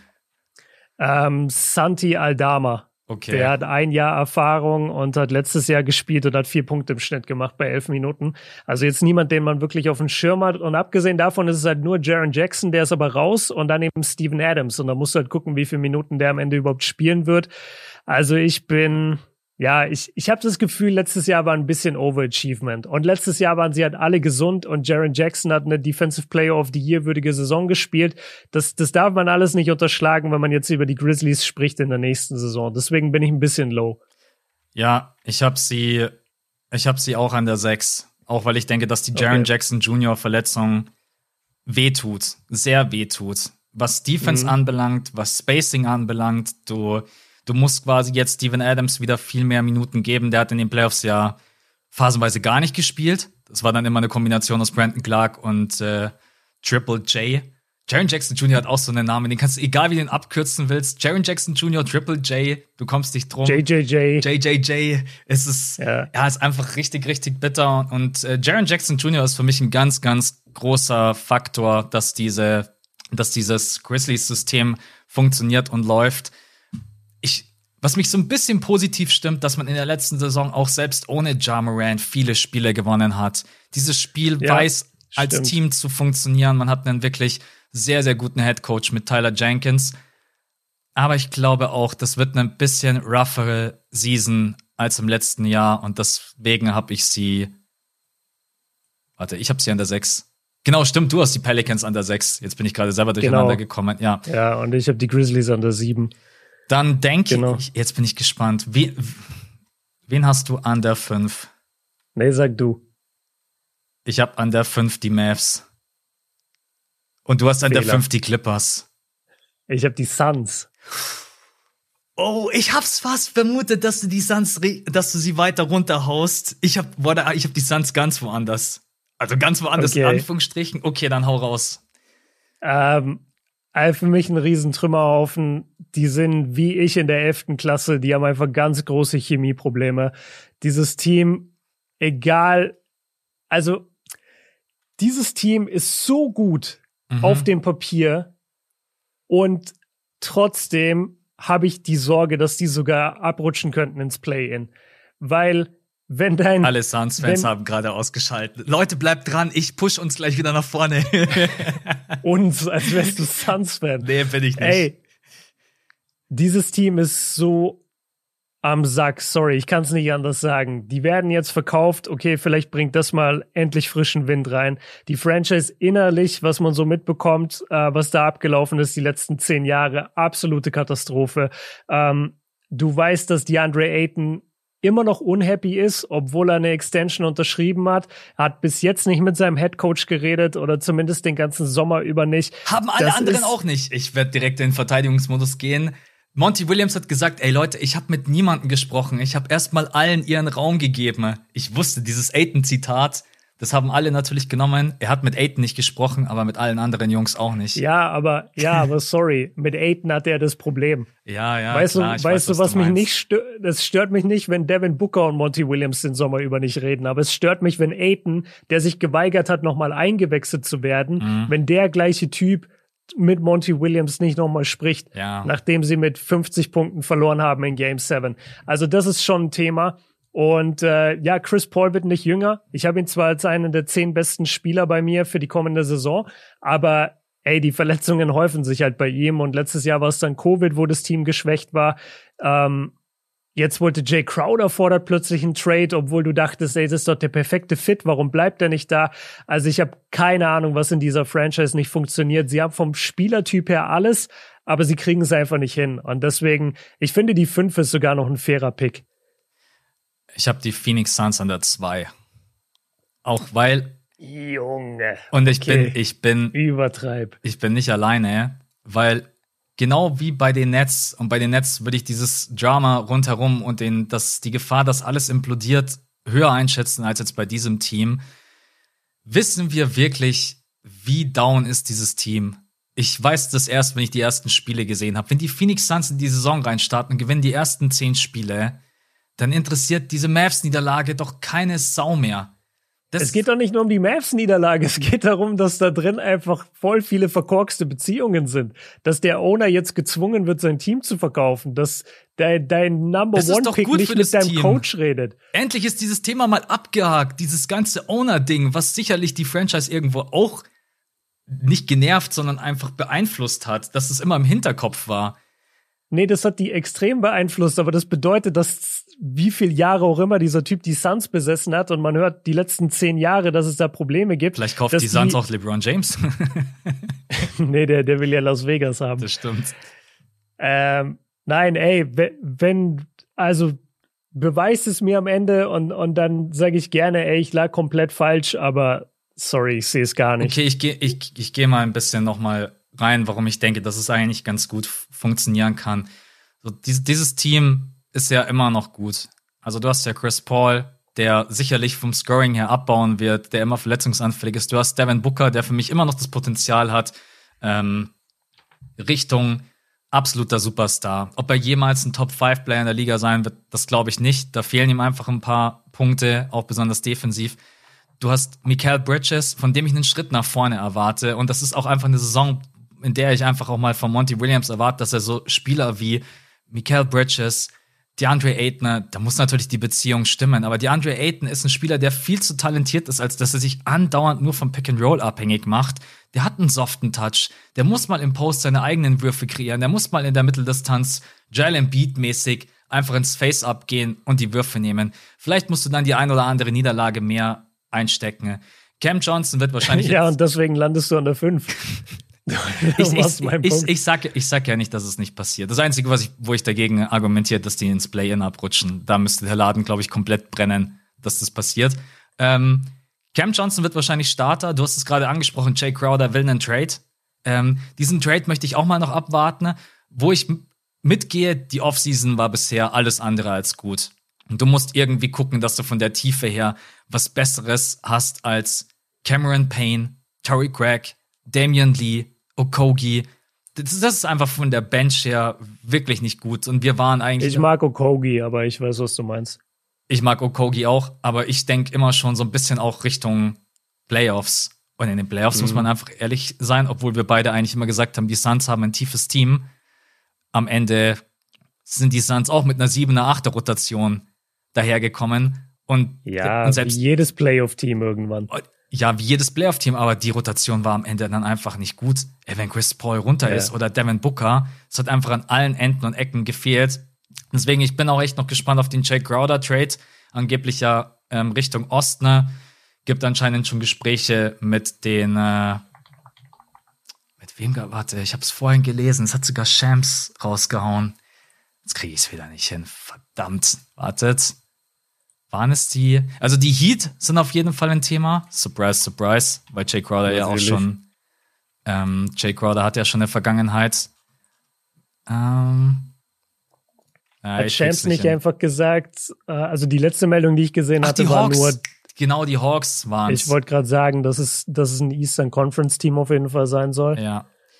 Machen wir, machen wir es zu. Ich glaube an Monty Williams als Head Coach und auch als Mensch dass er diesen Laden wieder ins Laufen kriegt. Die Qualität überzeugt mich auch nicht zu 100 Prozent.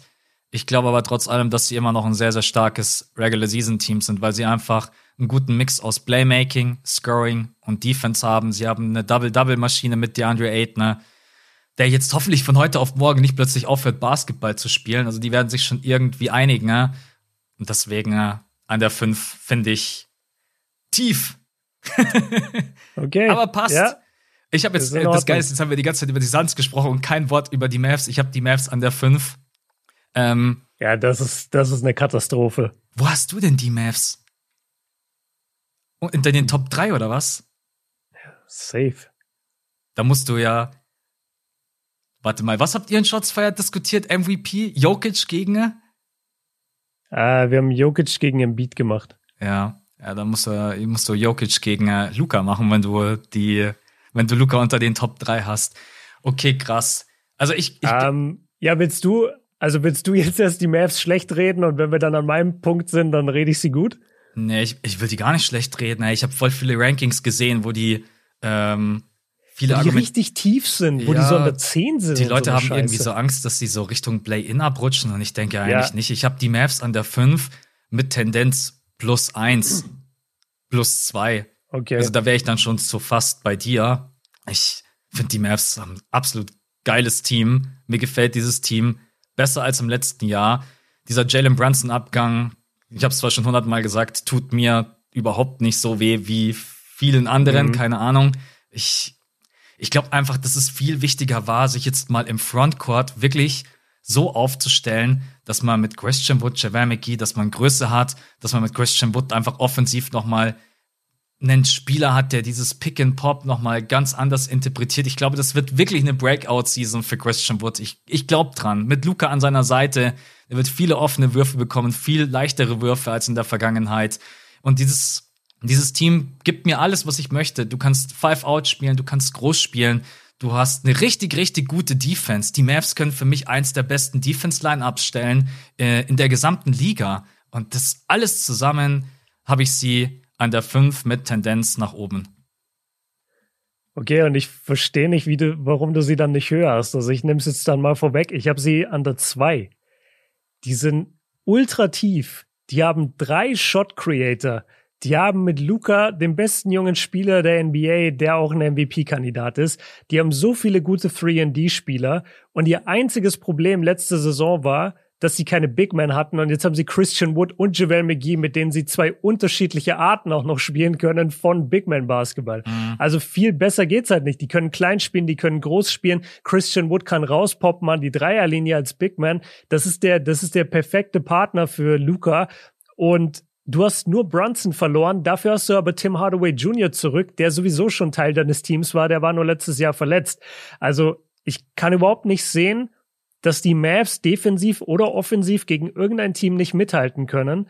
Vor allem nicht in der Saison. Und deswegen, ich, ich habe sie wirklich an der zwei, weil sie halt auch schon jetzt zwar mit den Big Men nicht so sehr, aber schon einen ziemlich eingespielten Kern haben, der, der sich jetzt nicht so sehr verändert hat, abgesehen von dem Brunson-Abgang. Ähm, ja, ich glaube, das wird viele Leute überraschen, weil ich ja normalerweise immer so ein bisschen zögerlich bin, was die Mavs angeht und vor allem auch was Luca angeht. Aber wenn ich mir das Roster angucke für die nächste Saison, ich bin all in. Also ich glaube da, ich glaube, die gehen an die zwei. Die Frage, die du mir gerade gestellt, jetzt könnte ich alle anderen Teams aufzählen, die ich vor ihnen habe und dann sagen, deswegen habe ich sie an der fünf. Ähm, ja. Wen hattest du jetzt an der fünf? Ich hatte an der fünf die Suns. Jetzt hast du deine fünf gesagt, das sind die Mavs. Genau, jetzt richtig. Kommen wir zu vier. We und das ist für mich. Hä? Wen hast du an der 4? Ach so, okay. Ja, das ist für mich mehr oder weniger ein Münzwurf. Da kommt so ein bisschen drauf an, was ich mehr gewichte. Ich habe tatsächlich die Nuggets. Okay. Ich glaube, das wird auch ein paar überraschen. Du hast zwar das äh, Murray und Porter Comeback und du hast nach wie vor halt mit Jokic den, den MVP der letzten zwei Jahre, aber du hast auch viel verloren. Du hast Beasley verloren, Rivers, Campazzo, Monte Morris und Cousins. Äh, Cousins nicht falsch verstehen, der hat letzte Saison auch wirklich ganz gut gespielt für die Nuggets eigentlich. Besonders und auf in den Playoffs.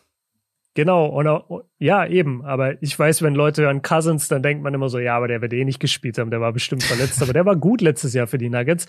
Und auf der anderen Seite, du hast bekommen DeAndre Jordan, das ist für mich mittlerweile ein kompletter Nullfaktor. Warte mal ab, bis der jetzt Dreier splasht wie Drummond. ja, bestimmt. Stell dir vor, Jordan äh, kommt aus der Offseason und splasht plötzlich Dreier. Ey, da würde ich oh komplett, das ist unmöglich, das geht nicht.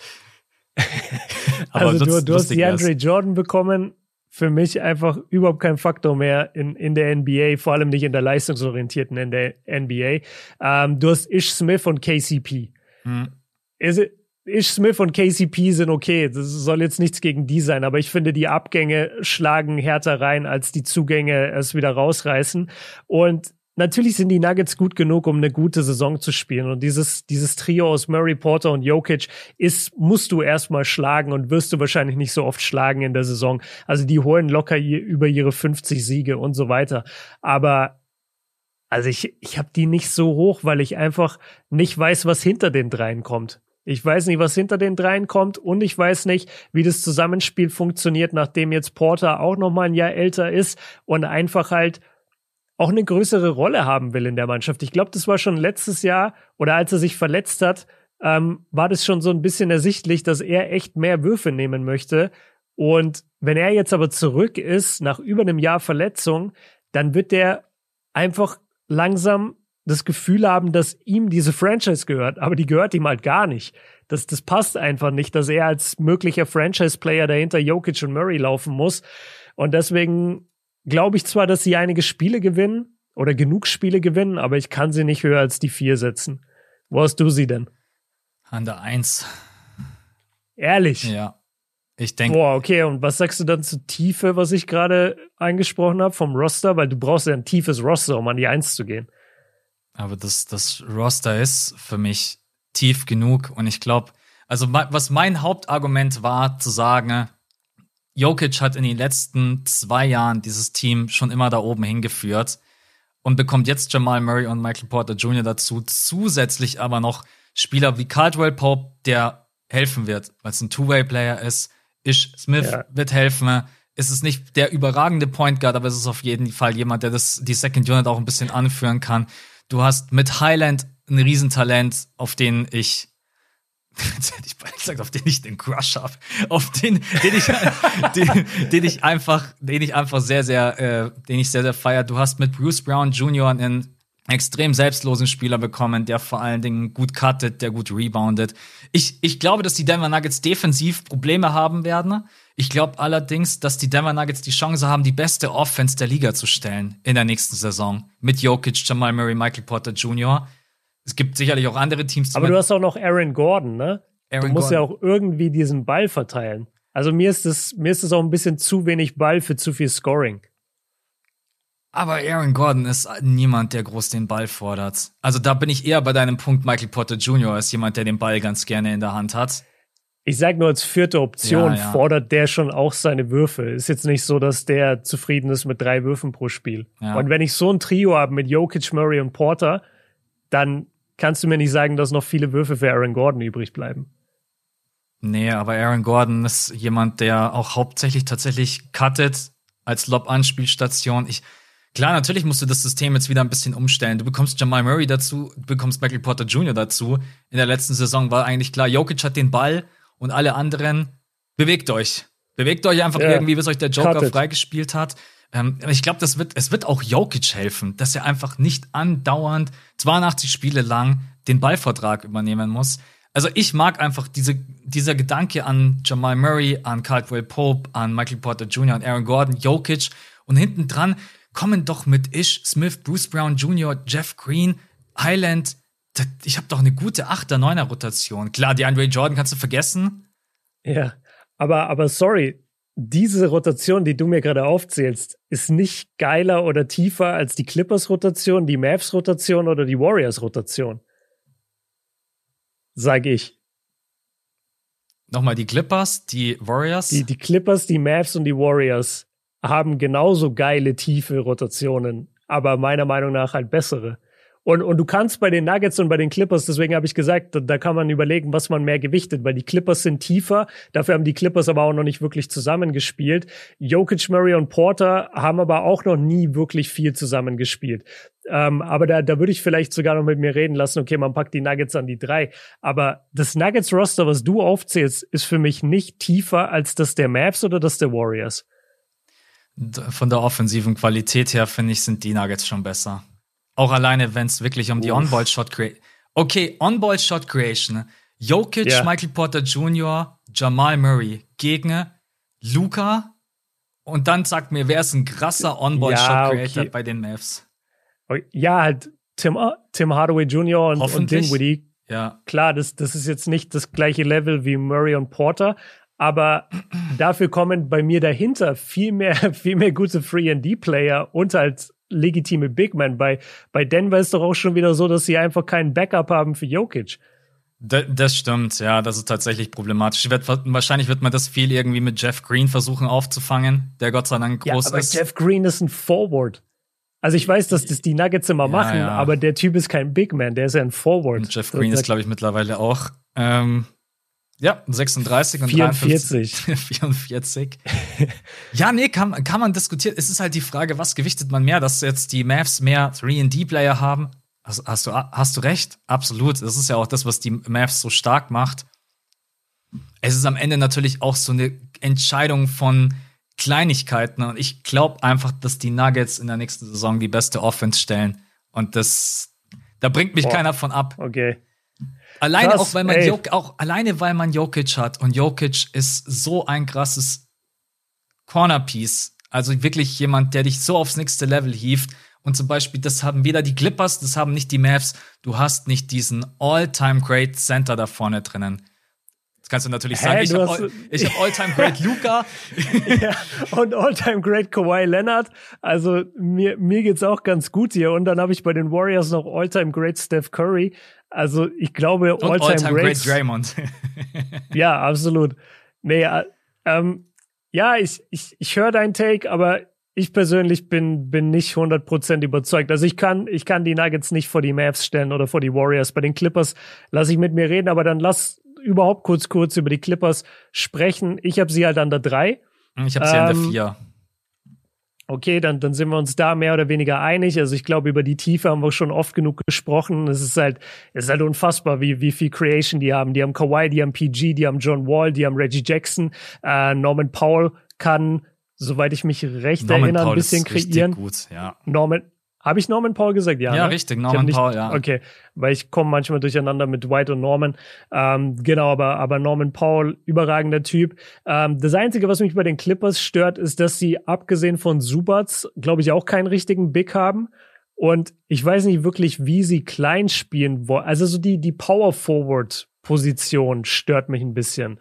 Ja, äh, außer, ich, außer ich übersehe da jetzt gerade jemand, aber klar, du, du hast halt irgendwie Rocco, also äh, Robert Covington, aber also der, der bringt dir null Offense zum Beispiel. Nur Catch dann, and Shoot fast eigentlich, ja.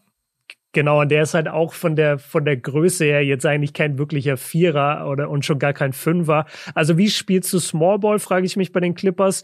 Und ähm, ja, aber wie viele Minuten kannst du Superts überhaupt geben? Das ist auch eine Frage von mir.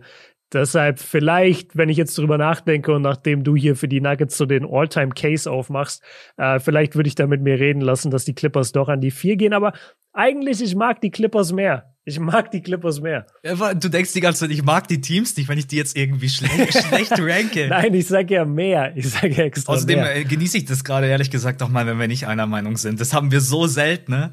Und jetzt Stimmt. heute mal gegeneinander zu argumentieren. Also ich meine, die Clippers sind ein mega starkes Team zu deinem Small Ball könnte ich mir vorstellen, dass man wirklich, wenn man vor allen Dingen auch defensiv den Aspekt mit reinbringen möchte, dass man sagt, man spielt mit entweder Reggie Jackson oder John Wall auf der 1 und spielt dann mit PG auf der 2, Kawhi auf der 3, Betum auf der 4. Betum ist extrem wichtig für ah, dieses Betum Team. Betum habe ich vergessen. Stimmt, du hast Betum noch, ja. Ähm, die Subats ist natürlich in den Playoffs oft schwierig zu spielen. Und dann ja. hast du halt niemand, ich habe schon, wir haben auch schon Rocco auf der 5 gesehen, aber er ist halt natürlich absolut anders heißt. Willst du den gegen jemanden wie Jokic stellen? Jetzt Eben, das geht ja nicht. Deswegen, diese Center-Position, das ist echt. Deswegen, Hartenstein wird wehtun, Freunde. Hartenstein jo. ist, äh, wie wir es in New York. Wie wir es zu verkaufen, als wenn Hartenstein so der Gamechanger wäre. der, der defensive Anker der Clippers, man kennt ihn. Ja. Ja, aber ansonsten, ich meine, dieses Team ist offensiv richtig, richtig gut. Du hast die ganzen Spieler gerade eben aufgezählt. Du hast mit Paul George und Kawhi Leonard halt zwei, die da On-Ball-Shot-Creation unglaublich sind. Norman Paul ist eine mega, mega starke Ergänzung, der sich ja leider direkt nach dem Wechsel verletzt hat.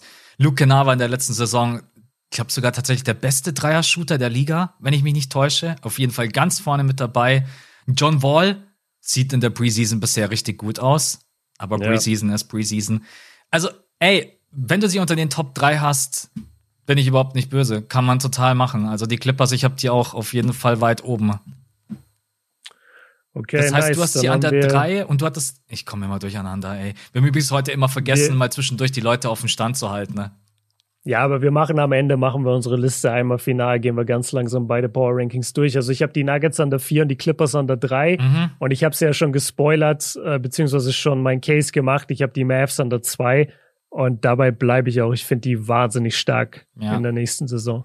Aber wenn die Mavs wirklich an die zwei gehen, dann sage ich dir, dann wird Luca MVP. Ja. Ja, ich denke. Und das kann ich mir auch gut vorstellen. Weil ich Außer Embiid hat eine unglaubliche Saison mit den Sixers und dann ist es irgendwie ein Münzwurf zwischen den beiden. Ich glaube, selbst dann ist es Luca, weil Luca einfach mehr Sympathien hat, obwohl er die Leute immer langweilt mit seinem Gemecker. Aber ich mhm. glaube, wenn wir am Ende die Entscheidung hätten zwischen Doncic und Embiid, dann kann Embiid dieses Ding nicht gewinnen. Na, es kommt auf die Standings an. Wenn jetzt Embiid zum Beispiel sechs Siege mehr hat mhm. und damit im Osten die Eins ist und Luca ist die Eins oder die Zwei bei den Mavs und hat aber sechs Siege weniger, so ab einer gewissen Differenz der Siege wird's schon entscheidend und es hängt auch ein bisschen von den Stats ab. Ja. Aber ich meine, die Stats mit Luca haben, so viel wie der den Ball in der Hand hat, da mache ich mir eher ein bisschen Sorgen um Embiid, weil Embiid natürlich durch Harden ein bisschen weniger den Ball hat. Hey, ganz ehrlich, Harden soll den Ball in die Hand nehmen, wenn er mal wieder trifft. Ist ihm keiner Ja, ja, böse. klar. Ist ihm keiner böse, wirklich nicht. Ich, ähm, Ja. wo, wo hast du die Warriors untergeordnet? Ich hab's gerade nicht mitbekommen, so richtig. Wo hast du die? Die, die Warriors sind meine Eins. Ah, die Warriors sind dein. Okay, das ist krass. Hast du die Dra hast du dieses Draymond-Dilemma mit einbezogen oder nicht? Weil ich habe das Draymond-Dilemma rausgelassen.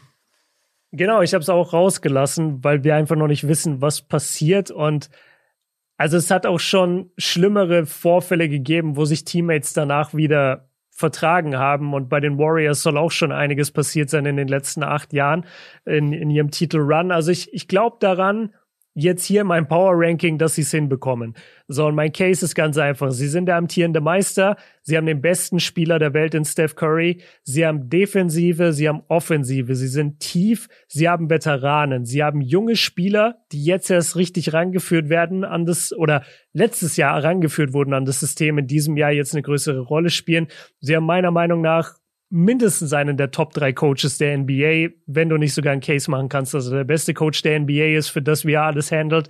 Ähm, Golden State hat einfach alles. Das einzige Problem, was ich sehe, ist, dass du die Draymond und Pool Situation hast. Das ist das einzige.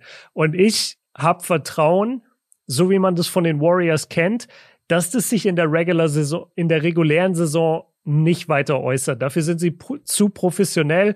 Ähm, sollte Draymond jetzt vielleicht weg sein vom Team oder nicht die Leistungen bringen wie immer, dann kann er mit, dann kann er aufgefangen werden in der Saison von Kuminga und Wiseman, von deren Impact äh, bin ich fest davon überzeugt.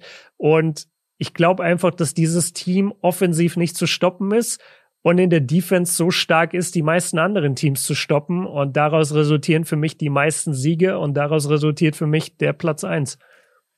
Ich habe sie auch unter den, also ich habe sie ja auch unter den Top 3 auf Platz 3. Warum ich sie auf die 3 runtergeschoben habe, war eigentlich der Hauptgrund, dass du diese ganzen jungen Spieler mit dazu bekommst und Kuminga, Moses Moody, Wiseman. Wiseman hat halt noch gar nicht seine Rolle gefunden bisher im Team, auch schon vor seiner Verletzung. Moses Moody hat noch nicht diese Minutenanzahl bekommen. Kuminga hat halt schon super funktioniert. Da weiß man, dass das Mhm. klappen kann.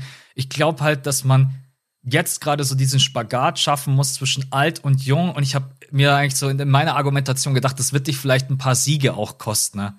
Dass du jetzt erstmal so Leute wie Moses Moody heranführen musst. Wiseman musst du offensiv integriert bekommen. Wiseman, der besonders defensiv mega anfällig war. Ich hoffe, dass sich das jetzt da mal ändert. Auch das Ja. Pick and Roll mit Stephen Curry hat nicht so wirklich funktioniert vor seiner Verletzung. Und das ist, ich, ich zweifle überhaupt nicht an der Qualität der Warriors. Ich glaube einfach nur, dass sie die Regular Season jetzt so ein bisschen brauchen, um dieses System zu integrieren. Steve Kerr ist natürlich ein überragender Head Coach. Und da muss ich sagen, da muss ich die Playoffs ausklammern. Ich glaube, die Warriors sind eigentlich ganz entspannt. Du bist Champion, du hast gar nichts zu verlieren. Du kannst jetzt deine ganzen jungen äh, Spieler heranführen. Du hast DiVincenzo mit dazu bekommen, den haben wir noch gar nicht erwähnt. Den ich Mhm. übrigens, auf den ich mich richtig, richtig freue. Ein paar Leute sind Ja, nach DiVincenzo. Bucks-Legende. Ja, ein paar Leute sind bei DiVincenzo total raus. Die mögen den gar Echt? nicht mehr, weil DiVincenzo Mhm. jetzt dann einfach in den letzten Monaten und auch nachdem er ja sein Comeback gefeiert hat, damals noch bei den Bucks, hat er nicht mehr diese Leistungen abrufen können, besonders defensiv. Und ich, Ja. ich glaube, DiVincenzo ist ein Spieler, das, ist, das wird mich überhaupt nicht wundern, wenn der in der Saison komplett durchdreht. In Anführungsstrichen, weil die Warriors sind so ein Team, wie ich sage immer, Wohlfühloase. Ey, ganz ehrlich, Mhm. wenn ich zu einem Team möchte, dann die Warriors. Weil ich mir eigentlich denke, dort bist du immer gut aufgehoben. Es wird sich um dich gekümmert. Es wird geschaut, dass du dich weiterentwickelst.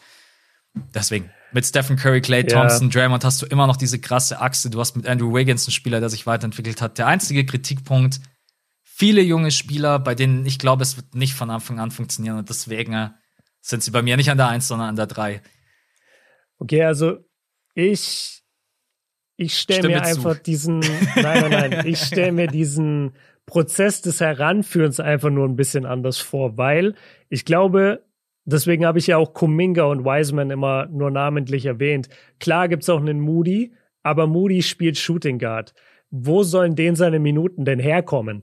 In, in nächster Zeit. Die, die Position ist ja einfach komplett besetzt, die, die Guard Rotation bei den Warriors. Deswegen klar, er wird ein bisschen vielleicht mehr Minuten bekommen, Mhm. aber jetzt auch nicht sonderlich viel. Ja, wegen auch, wahrscheinlich. Ja, genau. Und, und der ist ja, der ist ja kein wirklicher, kein wirkliches Piece, das du jetzt entwickeln musst. Wen du entwickeln musst, ist Kuminga. Ich glaube, das ist der wichtigste. Und der hat ja, wie du selber sagst, in der letzten Saison schon gut funktioniert und, und kann weiter rangeführt werden. Und bei Wiseman, ja, gebe ich dir recht. Man muss gucken, was ist eigentlich seine Position auf dem Feld und, und wie kann er den Warriors am besten helfen.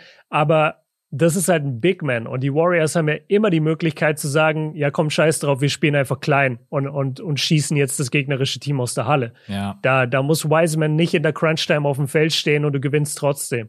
Deswegen, ich, ich glaube, dieses Ranführen der jungen Spieler wird passieren.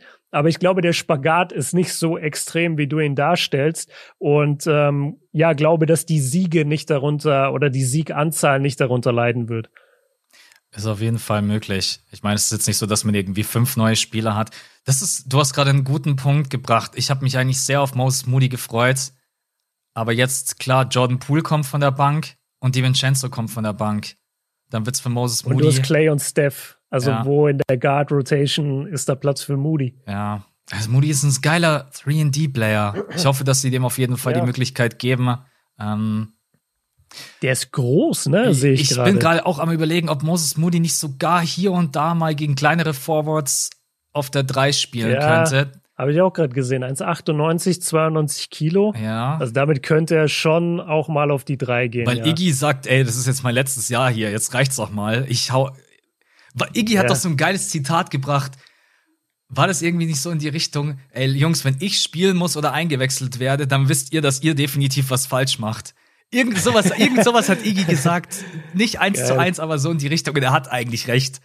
Weil wenn Steve Kerr Iggy bringen muss, dann läuft wirklich irgendwas falsch. Weil Iggy ist, glaube ich, ist Iggy schon 39? Warte.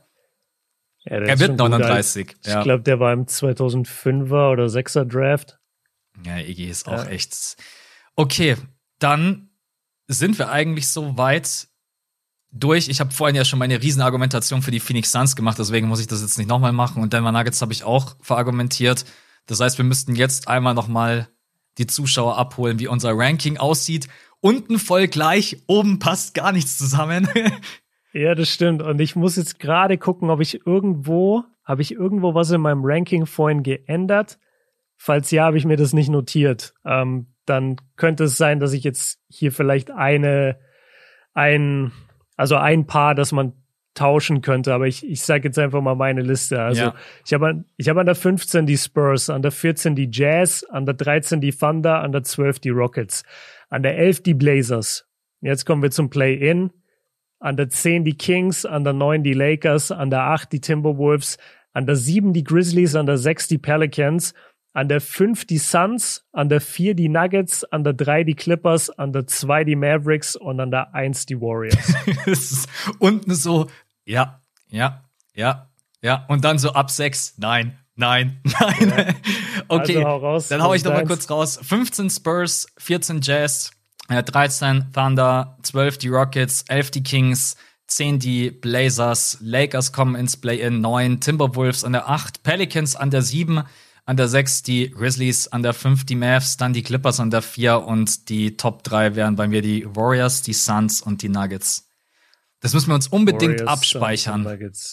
Ja, ich wollte gerade sagen, schick mir das mal bei WhatsApp. Ich habe meine Liste echt jetzt gespeichert und die liegt in einem Ordner, wo ich weiß, da finde ich sie immer. Also ich schicke sie dir gerne rüber. Bis ich dann in drei Monaten sage, ey, guck mal auf deine Liste und dann sagst du, ah, ich weiß nicht mehr, wie die Datei heißt. Ja, sie, nee, sie heißt Eastern und Western Conference Power Ranking. Die finde ich auf jeden Fall. Okay, das solltest du finden.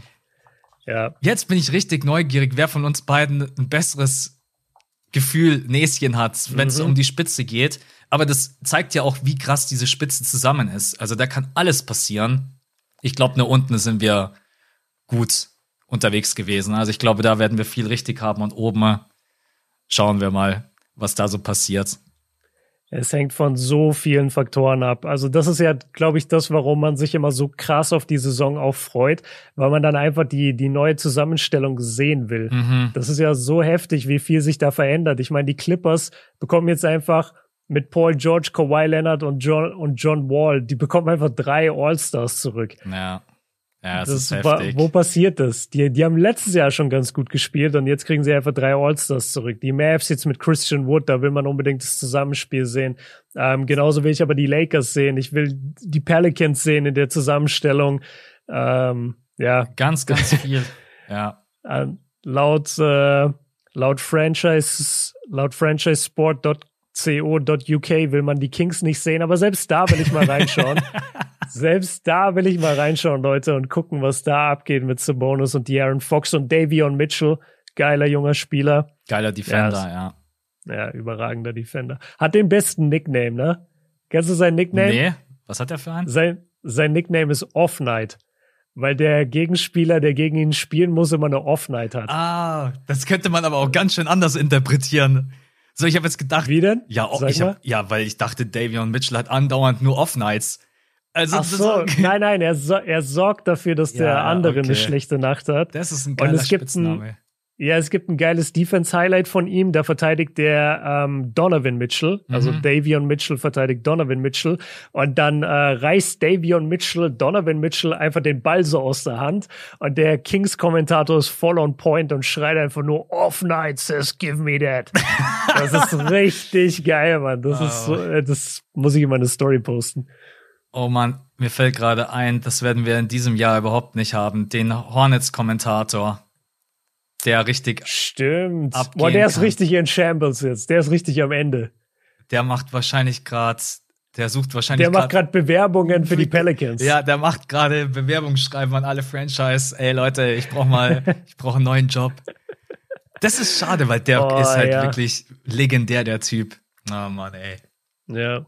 Ich erinnere mich, ich glaube, das hat Kevin Harlan ist ja einer der, der bekanntesten Kommentatoren da draußen. Und äh, der hat mal erzählt, dass er eine Zeit lang, ich weiß nicht, ob der der Color, also ich weiß nicht, ob der der feste Kommentator war von den Timberwolves. Auf jeden Fall hat er erzählt, dass er oft irgendwie so komplett belanglose Timberwolves-Spiele kommentieren musste, bevor er richtig halt so berühmt wurde.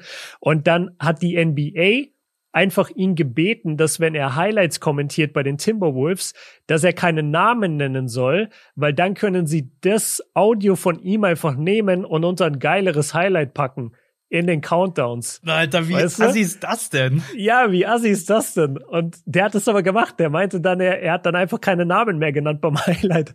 Und die NBA hat dann seine Calls unter Jordan Highlights und so gelegt. Oh Mann, ey. Das ist auch. Naja, da sagst du dann bei Miles Bridges nicht Miles Bridges with the dunk, ne, with the dunk. Ja, genau. Ein Extraordinary Dunk. ja, aber Miles Bridges sagst du, glaube ich, in nächster Zeit eh nicht. nee, da gibt's echt tatsächlich auch noch kein Update. Wissen wir beide auch nicht mehr, ähm, was da passiert. Ähm, Ich sag, ich sag, meine Prediction ist, der wird ein Jahr lang nicht spielen. Also Mhm. da, da wird es jetzt irgendwie dann ein Urteil geben, dann wird er, glaube ich, ein Jahr lang nicht spielen und dann wird er bei einer neuen Franchise, die nicht die Hornets ist, wird er für ein Minimum, oder was heißt für ein Minimum, aber Veteran Minimum oder sowas äh, signen für ein Jahr. Und dann guckt man, ob, ob wie das aufgenommen wird. Könnte ja- ich mir vorstellen. aber es gibt doch noch gar kein Urteil vom Supreme Court, oder? Nee, nee, das meine ich. Wir, wir müssen halt dieses Ja. Urteil abwarten. Genau, ja. Und mehr oder weniger, egal wie das Urteil ausgeht, keine NBA-Franchise wird den anfassen wollen jetzt für das eine Jahr. ja, das Aber ich glaube, so nach definitiv einem Jahr, wenn dann, ich sage jetzt ganz vorsichtig, äh, gar nicht disrespektvoll gemeint, aber wenn Gras über die Sache gewachsen ist, weil Leute einfach auch mit der Zeit vergessen, dann glaube ich, dass er möglicherweise wieder spielen wird. Weil er ist einfach ein zu großes Talent, als dass NBA-Teams kein Interesse an ihm hätten. Ja, da ist die Moral in der NBA dann nicht so groß. Ich glaube, da bin ich bei dir, dass dann irgendwann Aber auch heißt, in anderen, auch in Ja. anderen Sportarten nicht. Also Total. wenn du mal guckst, was, was Sportler sich oft leisten oder geleistet haben und trotzdem halt spielen. ja, die normalerweise nicht mehr unter Vertrag genommen werden sollten. Aber Ja. Da halten wir euch Aber auf- wir können, ja, ist auch schwierig, sich von außen jetzt ein Urteil anzumaßen. ja, außerdem das Thema, ich bin gerade auch wirklich nicht auf dem aktuellen Stand. Ähm, wenn da, Ja. wenn es da irgendwas geben sollte, dann halten wir euch auf dem Laufenden. Ey, Leute, das war eine, glaube ich, richtig fette Folge. Wo sind wir denn bei? Stunde 40 fast. Ja, eine Stunde 40. Ja, weil wir am Anfang so lange über die Schlägerei. Bitte Ja. sag mir nochmal, was, hat was war nochmal die Nachricht, die du bekommen hast? Äh, die, die, die Nachricht war, ähm, Ich hatte ja, ich hatte irgendwie wirklich, ich hatte irgendwie wirklich viel erwartet, aber nicht, dass er ihm so eine miese Bombe ziehen würde. oh, oh Mann, ey. Das fand ich witzig. Wenn das nicht so schwierig wäre vom Wording her, dann könnte man das in den Titel äh, packen, aber so äh, machen wir ja. das natürlich nicht. Dra Draymond zieht Pool eine miese Bombe. Nee, es funktioniert nicht nein, nein. zu lang. Wir machen irgendwie Warriors ähm, Desaster, Schlägerei, irgendwie sowas und dann Western Conference ja. Power Ranking. Genau. Genau, Freunde. Nächste Woche, also erstmal am Wochenende gibt's einen Patreon-Pod. Wenn ihr da Bock habt, gerne abchecken und supporten, unterstützen. Hilft uns, freut uns. Wir nehmen da gerne für euch äh, Zusatzcontent auf und nächste Woche geht's dann los, Mann. Wir haben es geschafft. Die Offseason ja, liegt hinter uns und dann Opening Night Sixers gegen Celtics und Warriors gegen Lakers mit den teuersten Tickets ever seit äh, MJ. Sonst ja, aber jetzt lohnt sich's auch, weil jetzt will jeder wissen, ist Draymond in der Halle? Und ja. wie interagieren Draymond und Pool? Das wird jetzt das Spiel, das über das man dann in 20 Jahren Die noch NBA, redet. die freut sich doch im Hintergrund so heimlich über solche Dinge, aber die denkt sich, ja, Aufmerksamkeit, ja. ja also, also das, das Wembanyama-Thema und das Schlägerei-Thema ist schon richtig krass. Also wie viele Leute mir so aus dem privaten Umfeld gerade Artikel schicken von irgendwie NTV oder so, mhm. weil die auch darüber berichten. Da muss ich sagen, das, das hat schon sehr angezogen gerade. Ja, ja, auch die Wembanyama-Clips, wenn du dir anschaust, wie viele Klicks die machen. Ey, das. Ja. Und laufen ja, natürlich auf dem NBA-Channel. Die sind auch, das spielt noch gar nicht in der NBA und die NBA sagt einfach, ja, nehmen wir. Ja, das war aber schlau. Das ist halt so, das war ja ein G-League Showcase, ja, ne? Ja, genau. Und dadurch, dass es G-League ist, kannst du die NBA verwenden. Ja. Es ist einfach geil. Abschließend, das will ich einmal sagen. Du musst dir vorstellen, der Typ hatte zwei Spiele in den USA und hat in diesen zwei Spielen so abgeliefert, dass Leute jetzt sogar anfangen, Diskussionen aufzumachen, ob er ein besseres Prospect ist, als LeBron James früher war. Also der, der Typ hat halt komplett abgeliefert und seinen Hype sowas von bestätigt und nochmal nach oben geschraubt. Das muss man auch echt respektieren als 18-jähriger Furz. Egal, ob du 3,40 Meter groß bist, du bist immer noch 18. Und da, da hat er schon echt abgeliefert, Mann. Ich, ich hoffe, dass der Typ langsam mal ausgewachsen ist, weil sonst kommt der nächstes Jahr in die NBA und äh, Wembanyama mit zwei Meter und 30. Ja, ja er, er hat jetzt gesagt, er ist zwei Meter 21 barfuß. Mhm. Ja. Und das heißt in NBA-Größe zwei Meter 24, zwei Meter 25. Ja, es ist vollkommen surreal, ja. Also Freunde, da haben wir letzte Woche im Patreon-Pod auch ganz kurz drüber gesprochen. Aber Wembanyama wird sicherlich nicht das letzte Mal ein Thema gewesen sein. Ähm, ich glaube nicht, dass es dauern wird, bis der NBA-Draft stattfindet, dass wir da noch mal über Wemby, wie er sich ja auch selber nennt auf Insta und Twitter, äh, erinnert mich irgendwie immer äh. an Bambi. Wemby, Bambi.